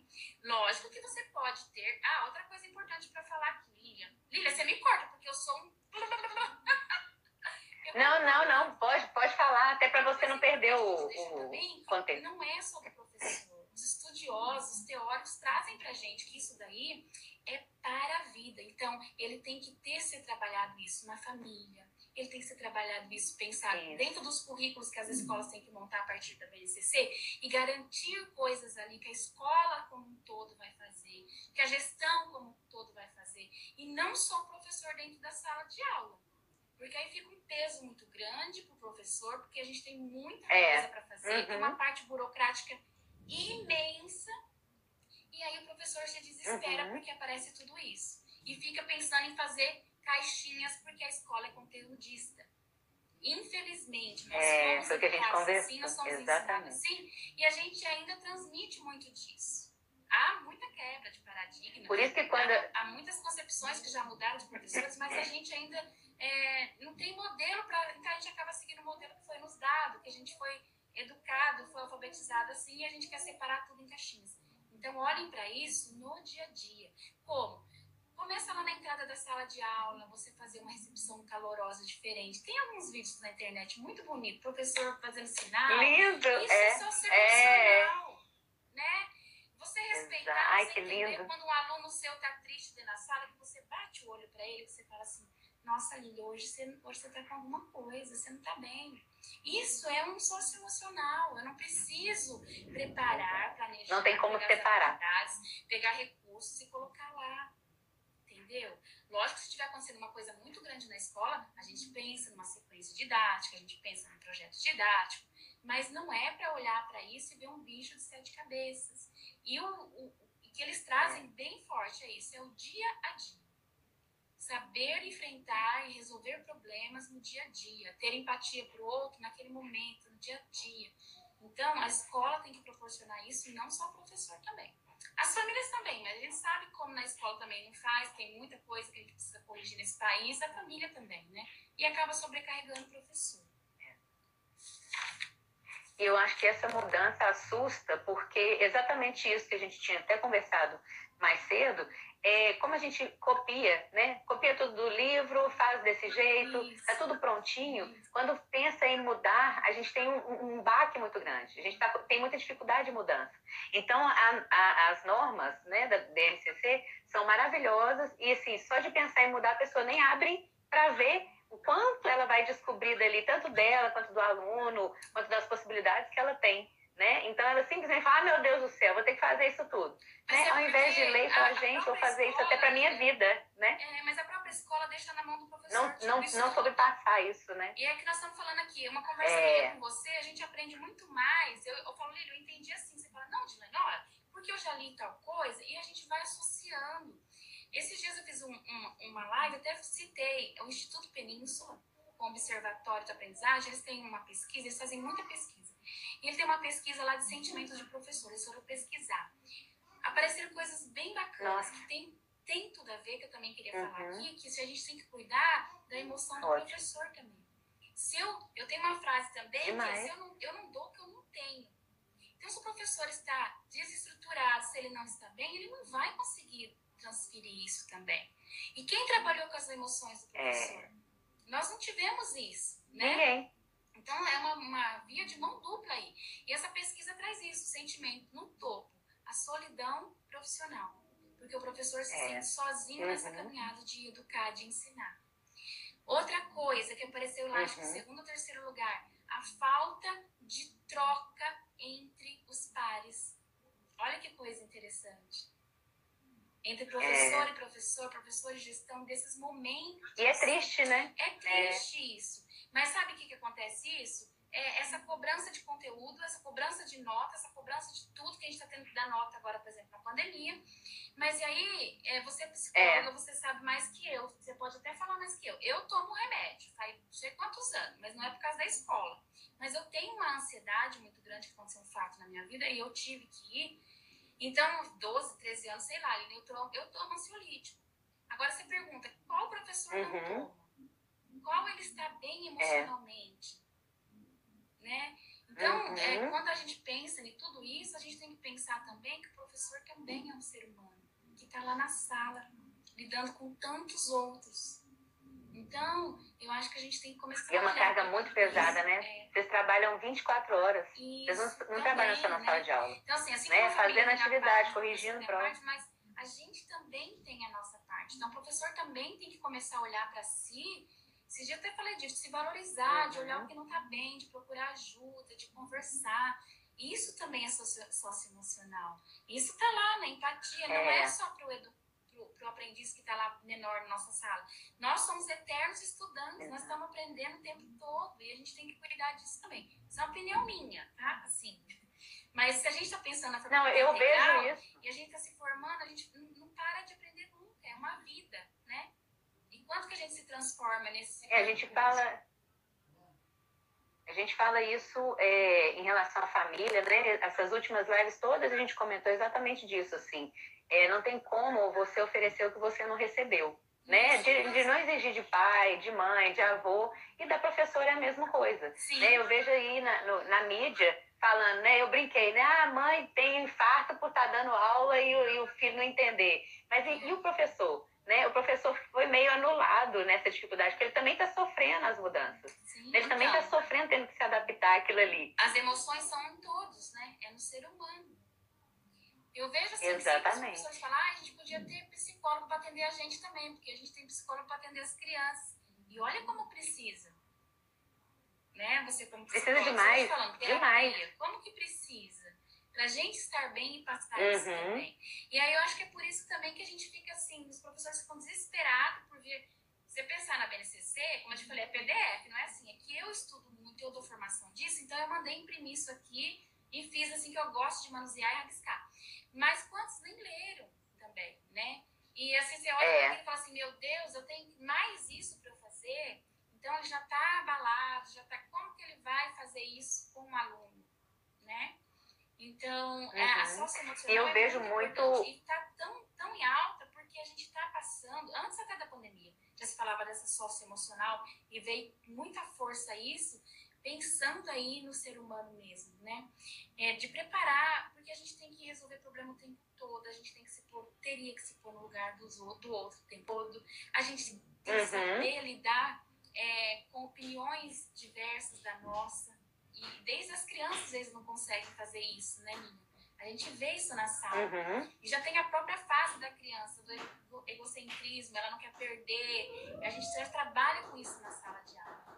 Então, veio essa força. Por isso que é separado por fases, né? É, veio essa força de que não só os estudantes, mas a sociedade precisa olhar um pouco para o humano, para a parte humana que a gente está perdendo. E aí, nessa pandemia, uhum. o que a gente mais escuta falar é isso, né? De como aproximou algumas pessoas, de como tá, tá junto. É. É, veio para ajudar nesse sentido, né? É, eu, eu vou só falar é, algumas né, da, das competências que você tinha me passado, né, que é ah. autoconsciência, autogestão, competência social, habilidade de relacionamento e tomada de decisão responsável. E eu, eu tinha até falado, ah, como é que, é, que vai trabalhar isso na sala, porque eu não sabia nada. É, Ele falou, não tem jeito, vai trabalhar o dia a dia, eu fiquei maravilhada, né? Se você olhar para a quadra da, da, das competências, às vezes está com outro nome, mas o sentido é isso daí é trabalhar essa argumentação, esse, essa, é, essa postura de, de, de, discutir, de aceitar a resposta do outro, de não se sentir machucado com aquilo. Uhum. E um grande que tem aí, que a gente tá ali, é que é o bullying, né? Na nossa época, é. sofria bullying, mas ninguém sabia o que era bullying. Ninguém olhava para bullying. Todo mundo Quantas sofria. vezes, né, a gente fica com vergonha. Eu sou uma criança que eu tinha tanto uma escola, eu era tão, tão introvertida, que ninguém acredita quando eu falo hoje. Foi o magistério quando eu fiz que me soltou Uhum. assim, que agora eu falo pros cotovelos. Mas eu cheguei a fazer Ah, xixi na a Deus. sala de aula, ó, nem meus seguidores sabem disso. Eu, eu cheguei a fazer xixi na sala de aula, com medo de pedir pra professora pra ir pro banheiro. Você acredita? E depois que eu voltar pra medo? escola com vergonha. Eu me lembro. Me ligaram pra minha mãe, eu fui, fui embora, eu me lembro tomando banho numa bacia de alumínio da minha avó. E, menina, eu, eu chorava isso, Uhum. porque eu já tinha medo da escola. E as E pessoas aí não a tinham esse olhar, né? De ver o pavor da criança. E nós superamos isso, ou não. Por isso que a gente não sabe trabalhar só se emocional Uhum. lá, né? Então, olha É. quantas coisas que a gente Porque foi na carrega, marra, né? Na marra. Quantas coisas que a gente carrega. O- E o aprendizado está muito associado meu com as emoções. Você sabe disso, né? Quando a gente Não, sabe. é completamente, assim, quando, é, Valon, quando você fica pressionando demais a criança, ela não consegue, né? Eu, eu lembro que no início do ano, o Davi, ele começou a não querer ir na sala de aula, porque a professora estava mais nervosa, algumas coisas assim, e ele falou, ah, não vou, porque ela é muito chata. Eu falei, meu filho, mas se coloca no lugar da professora. São 30 crianças falando, feito papagaio igual você. Imagina, eu aqui em casa já não aguento, imagina essa professora. Vamos lá, e teve reunião, e eu relatei isso para ela e tudo mais, mas é até esse olhar, né? Porque o que que acontecia? A criança vem reclamando da professora, o pai vai lá e xinga a professora, né? Ao invés de também tentar entender, né? E aí, às vezes, chegar para essa professora e falar assim, olha, tá acontecendo isso e isso, o Davi tá com um mal-estar nesse sentido, assim, assim, que está acontecendo com você? Eu até falei isso com ela, né? Que está acontecendo alguma coisa com você? Então, eu acho essa troca veio do meu filho para mim, né? Eu para ela, ela me relata. Então, é, é- é essa, ela ter essa autoconsciência, né? O que está acontecendo? Que eu estou nervosa. Meu filho ter essa empatia de entender que está acontecendo alguma coisa com a professora, né? Não é ela é chata, é simplesmente está acontecendo alguma, professor, alguma coisa. E a família não comprar a briga sem entender, né? Essa questão de, de, de responsabilidade nas decisões, de relacionamento, né? Então, é, é essa, esse, essa relação ali que há muitos anos que a gente não, não consegue trabalhar, né? Então, fica só na, Mas na, a no gente, superficial. como que a gente volta naquilo falei, que você também disse que também usa isso? A gente não dá o que não tem. Essas famílias não são trabalhadas nisso. Então elas vêm que vêm com É. tudo, né? Isso quando não tem família que vai Uhum. direto na outra família, nem vem no professor. Aí fica a briga de pai com pai. Isso. Acontece muito, Lilian, na escola. E esses dias Demais, de uma, é. de uma aula que eu estava dando, de- uma live também, tá falando, vai falando das emoções. A gente sabe como o cérebro funciona, né? A gente tem lá o Uhum. nosso é, cérebro é, reptiliano, Sistema é lá límbico. o primitivo nosso, Também. que é o instintivo que vai. Sim. Se você trava, se você É. tá com medo, é, Valon já estudou muito, ele traz aí a questão emocional na aprendizagem, no desenvolvimento, e, Uhum. e dessa comunicação emotiva também, né? Desde os bebês, Valon estudou, já falou do choro da criança, quando a criança, pra gente entender tudo isso, Uhum. que às vezes a birra também não é para chamar atenção, é uma questão emocional que a gente tem que É de dor. É. que entender, né? Então, Ela não tem outra é, fala, né? isso. Então, se a criança está é, abalada, se ela está com medo, se ela está triste, ela bloqueia. Ela não escuta nem o Ela que não você está falando. É. Não acontece Exato. aprendizagem nisso. Não acontece. Então, e, e isso vai afastando. Para explicar né? para as pessoas do cérebro. Então, reptiliano, é exata, não melhora. Se você não cuida disso, não melhora. Aí fica é, só explicar para o pessoal dessa que é questão do cérebro, De, de que aprendizagem, que é um transtorno, que é uma deficiência, essa criança vai acarretando isso. não. E, e a gente tem que cuidar disso também. Porque o que eu falei pra você, é, a socioemocional não é só preparar uma aula. É eu chegar e olhar pra você e falar, nossa, Lília, hoje você não tá bem? Tá tudo bem com você? Essa É. questão de olhar, nosso adulto, principalmente, que já temos tantos saberes aí, temos, pelo menos deveríamos ter estudos e saber essa teoria, e saber essas fases de desenvolvimento, perceber isso na criança e apoiar e, e mediar, como o Vygotsky traz disso, né, dessas relações. Criança tem Uhum. muita briga, muita coisa pequena, porque eles estão em desenvolvimento, tem egocentrismo, e a gente tem que inferir na hora. É, o que eles trazem muito das suas emocionais é isso, na hora, aproveita o momento, o momento. E uma coisa Sim, muito do importante calor que a da emoção. Uma coisa que a gente muito importante que o professor infere também, que eu estava falando, acho que foi ontem que eu falei na minha live, Lili, essa questão que o Rubem Alves traz, sabe? Que eu estava falando dos pilares. Essa questão de colocar as crianças para debater, para colocar no lugar do outro, para ter essa empatia, cabe aqui na sócio emocional também, e de não ter a opinião nossa enquanto professor. A gente mediar todas essas discussões, mediar Sim. tudo isso e deixar elas por si só tomarem um- uma consciência. Isso é autonomia, isso é autoconhecimento, né? Então, é, não Uhum. ficar impondo, ah, vai ter que ser assim. Não, traz esse momento e assim, quanto maior, Impondo mais a sua verdade. isso, né? E colocar essa criança para Uhum. pensar do que você, aquilo que você falou, de dar pronto. Não, você não vai fazer isso porque isso não pode, mas não pode por quê que não pode? Por quê? É. né? E para ele entender um contexto e aquilo entrar dele, dentro dele, e ele fazer sentido, significado para ele, porque senão ele vai só fazer porque não pode fazer.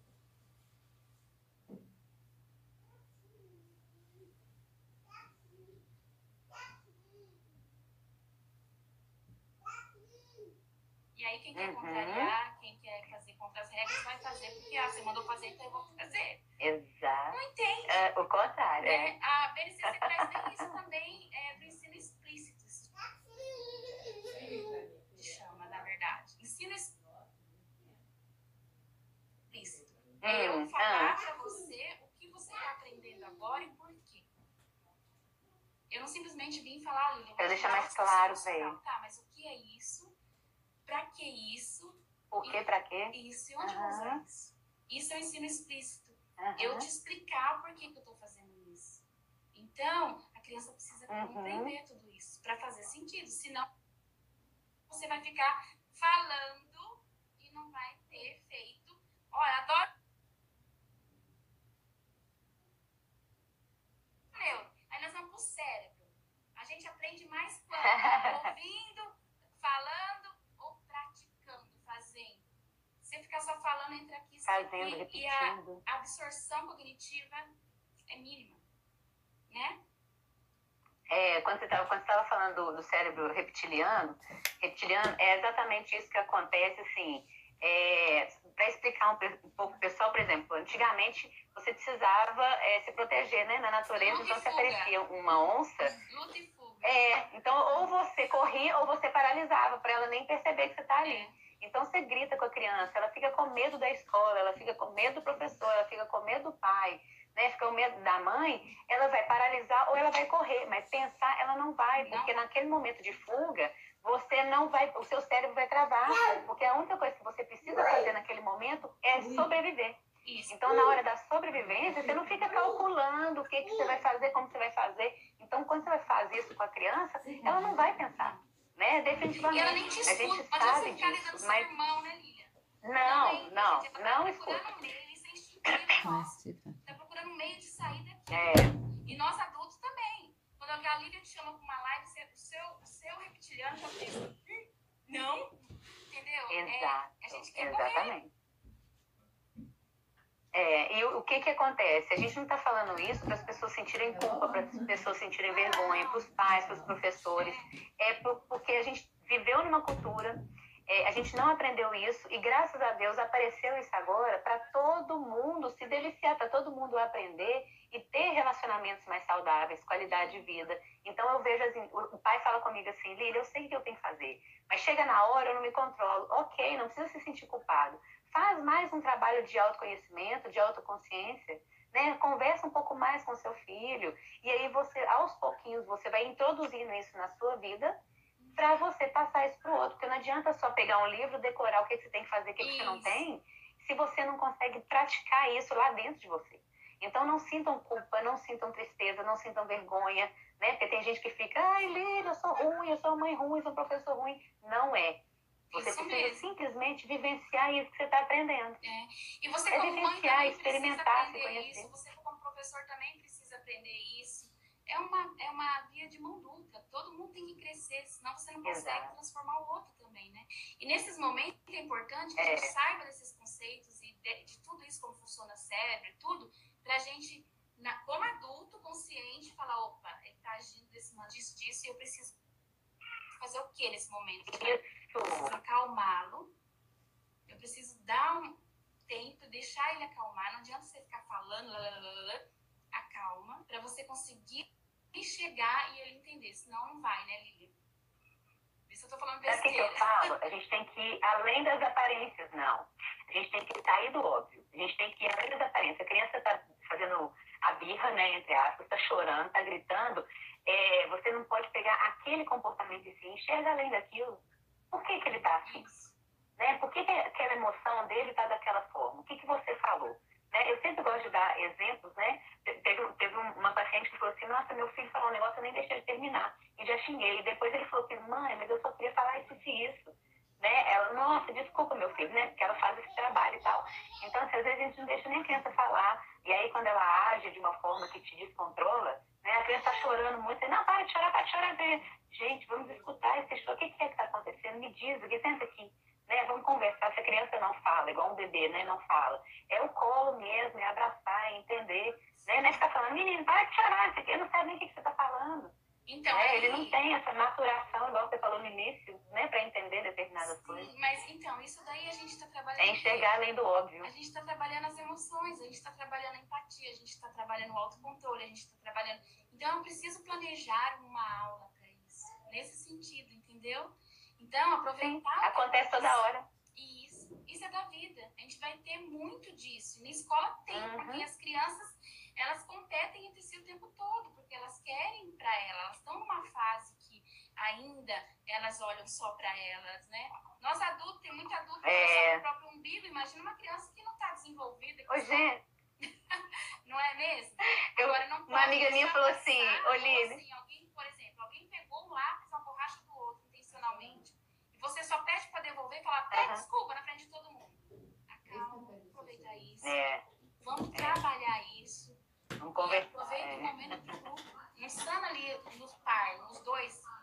É nesse sentido que vem aí Uhum. esse trabalho. Nem no constrangimento, né? Isso. Aproveita o momento para todos. Então, eles fizeram, quem tá certo, quem tá errado. Uhum. Entra numa discussão, deixa o grupo crescer com isso e entender para não fazer mais, né? É nesse sentido. Uhum. Tipo assim, fosse com você, você ia gostar? Né? Como é- né, colocar no lugar do outro mesmo, fazer todo esse movimento de refle- de reflexão. Isso são coisas da vida, coisa que acontece.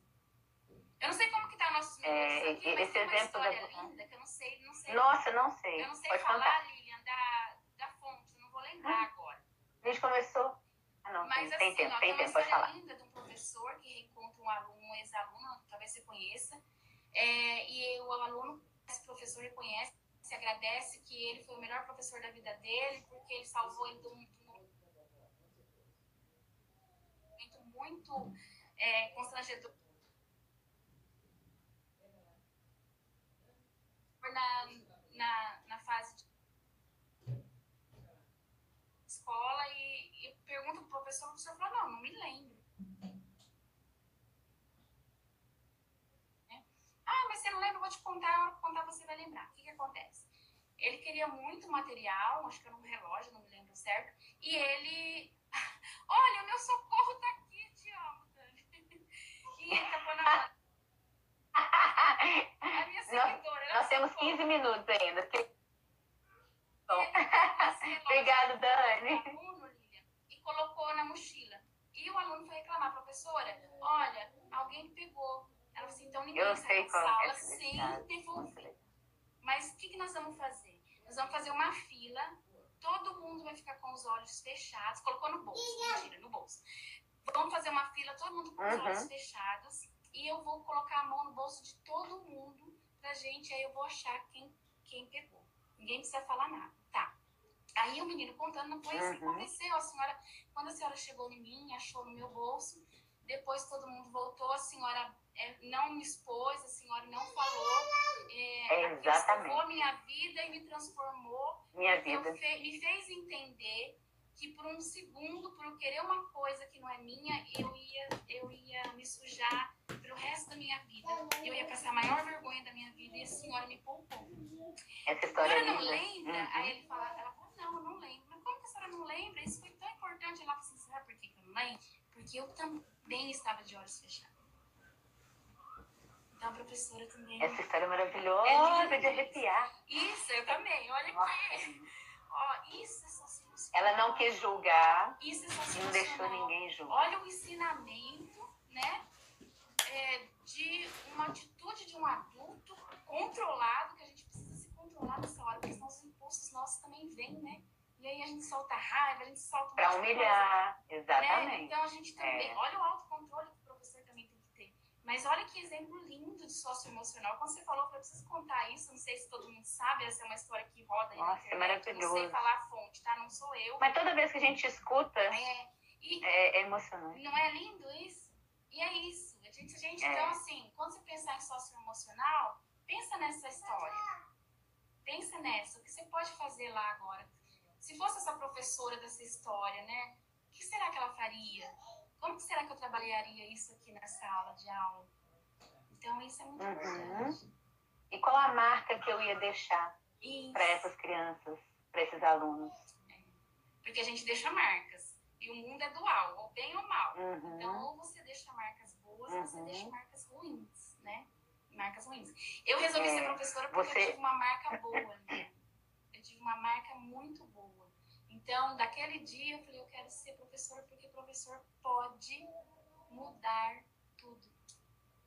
Daquela criança que fez xixi, que tinha vergonha, eu encontrei uma professora que não era minha professora, me levou para casa dela, que a minha mãe precisava, me levou para casa dela, me pôs na sala de diretor. Naquela época, entrar na sala de diretor, minha filha, entrar lá no, no presidencial. Era o fim Ela me levou, ela me deu maçã. E quando ela Uhum. pegou minha mão, da sala dos professores até a fila no pátio que a gente fazia fila, todo mundo me olhou diferente. E aquilo, eu me senti uma pessoa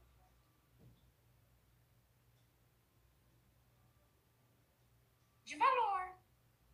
Mesmo que eu não abria a boca, mas a- ela não fez nada assim, né? Foi uma atitude que a minha mãe precisava, eu ia faltar na Fez escola, deixa eu tudo, não. Ela fez ela tudo. levou, eu lembro certinho, Uhum. abri no portão da casa dela, da maçã. Você lembra, você se E emociona até hoje. pras pessoas, eu falo assim, eu sempre carrego as minhas alunas pra minha casa. É que depois não deixaram mais a gente postar foto. Mas se você olhar no meu Facebook antigo lá, as as minhas meninas iam pra É. minha casa, a gente tomava chá, eu botava a mesa com xícara de porcelana. E a- as meninas trabalhavam com a Dilane, falavam, não, e fizeram isso comigo. E fez toda a diferença na minha vida É. escolar. Então a gente pode impactar. Olha, o bem eu- o mal. Gente que escolhe, né?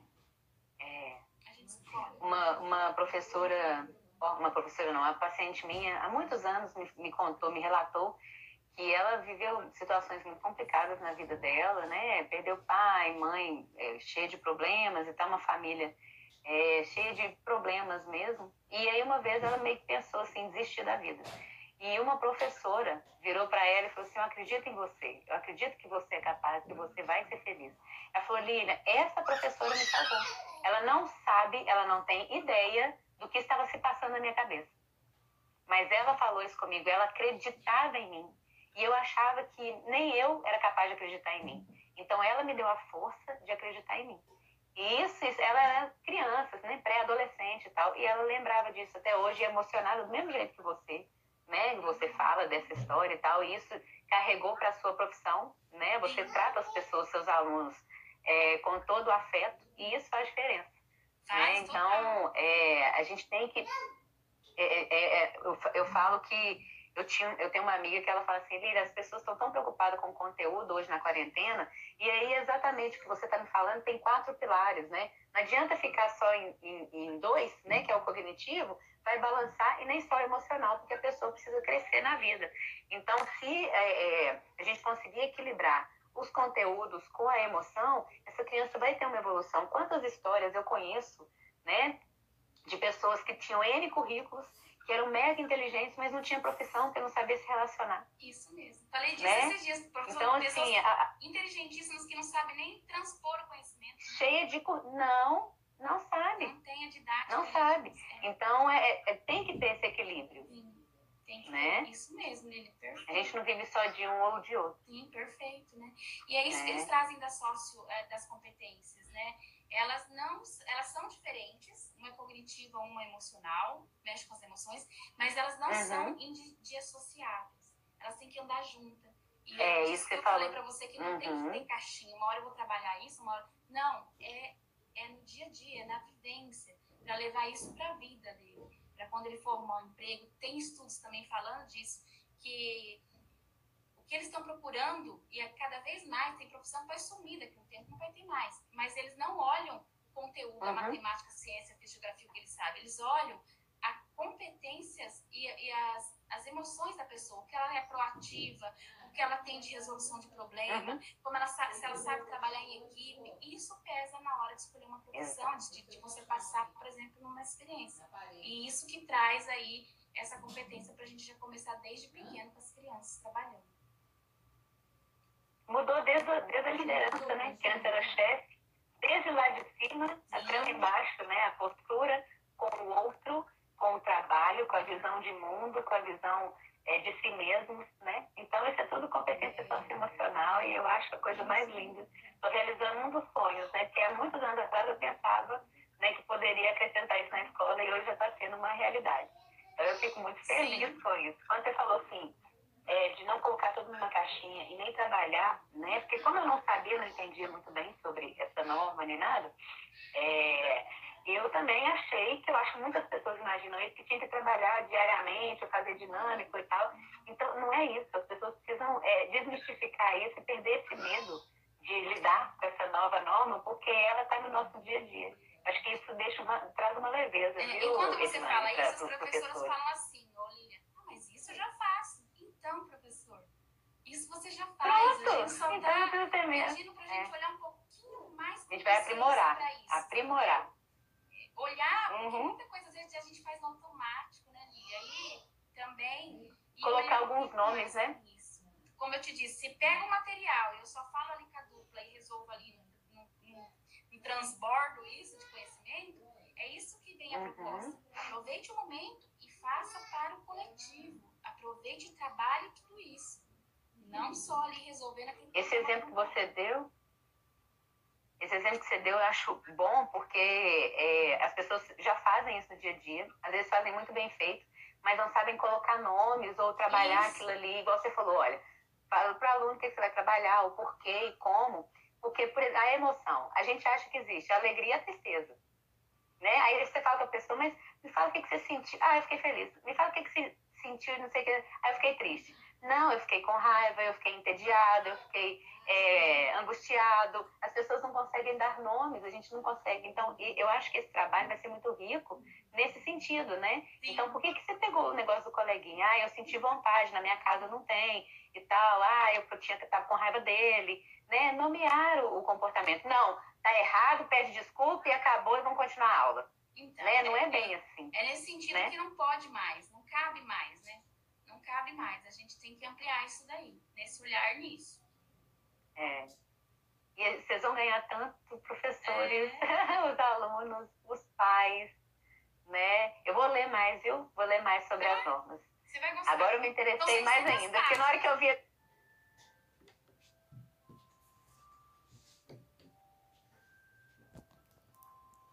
PNCC.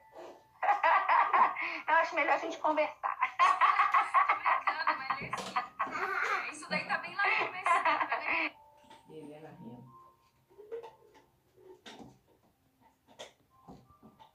Atenção, Eu vou pegar uma, uma parte.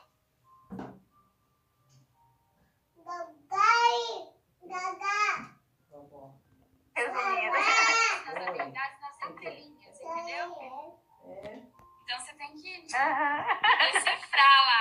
Mas, Ai, eu tô brincando, gente. É pra gente gostar de aprender. coisa. É, É só perder É. esse medo e, e começar a ter consciência do seu trabalho, do que você faz, né? E aí você vai É. começar a ver muita coisa, muita coisa que já é feita. E não perder essas oportunidades. Isso deixa eu ver.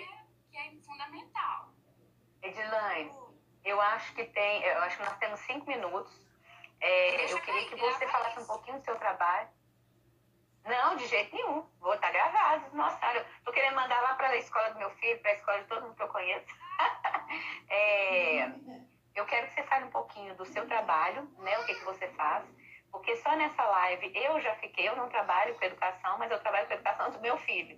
Né? Então isso aí já vai me dar um- uma motivação para conversar com os outros pais e nas reuniões com os professores e tudo mais. É, eu tirou né, o meu, o meu pré-julgamento ali, de que é uma norma. É, obrigada, Dani. Ô, Dani, vai nas minhas lives também pra você me ajudar, por favor. A Dani não socorro. É, pois é, ela, ela podia ser o meu também, você divide. Divino. Tô brincando, viu, Dani? eu- Só brincadeira. Não, eu espalho conhecimento. Vambora. É, exatamente. É, então, assim, é, fala um pouquinho do seu trabalho para as pessoas é, sentirem esse prazer que eu estou sentindo de conhecer a BNCC, né? Então, fala um pouquinho do que você faz, como você faz. É, na verdade, assim, eu, eu sou da educação desde quando eu decidi lá, né, ser professora. Então, estudei para ir.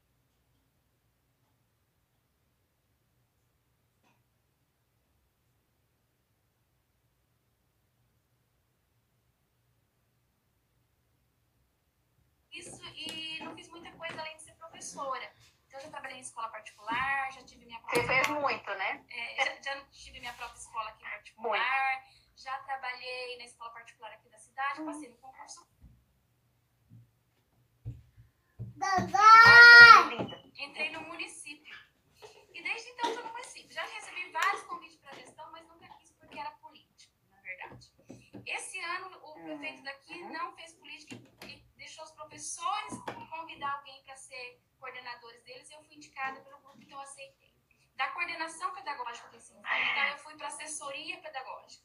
Então, eu dava, eu dava, dava formação para todos os coordenadores e gestores.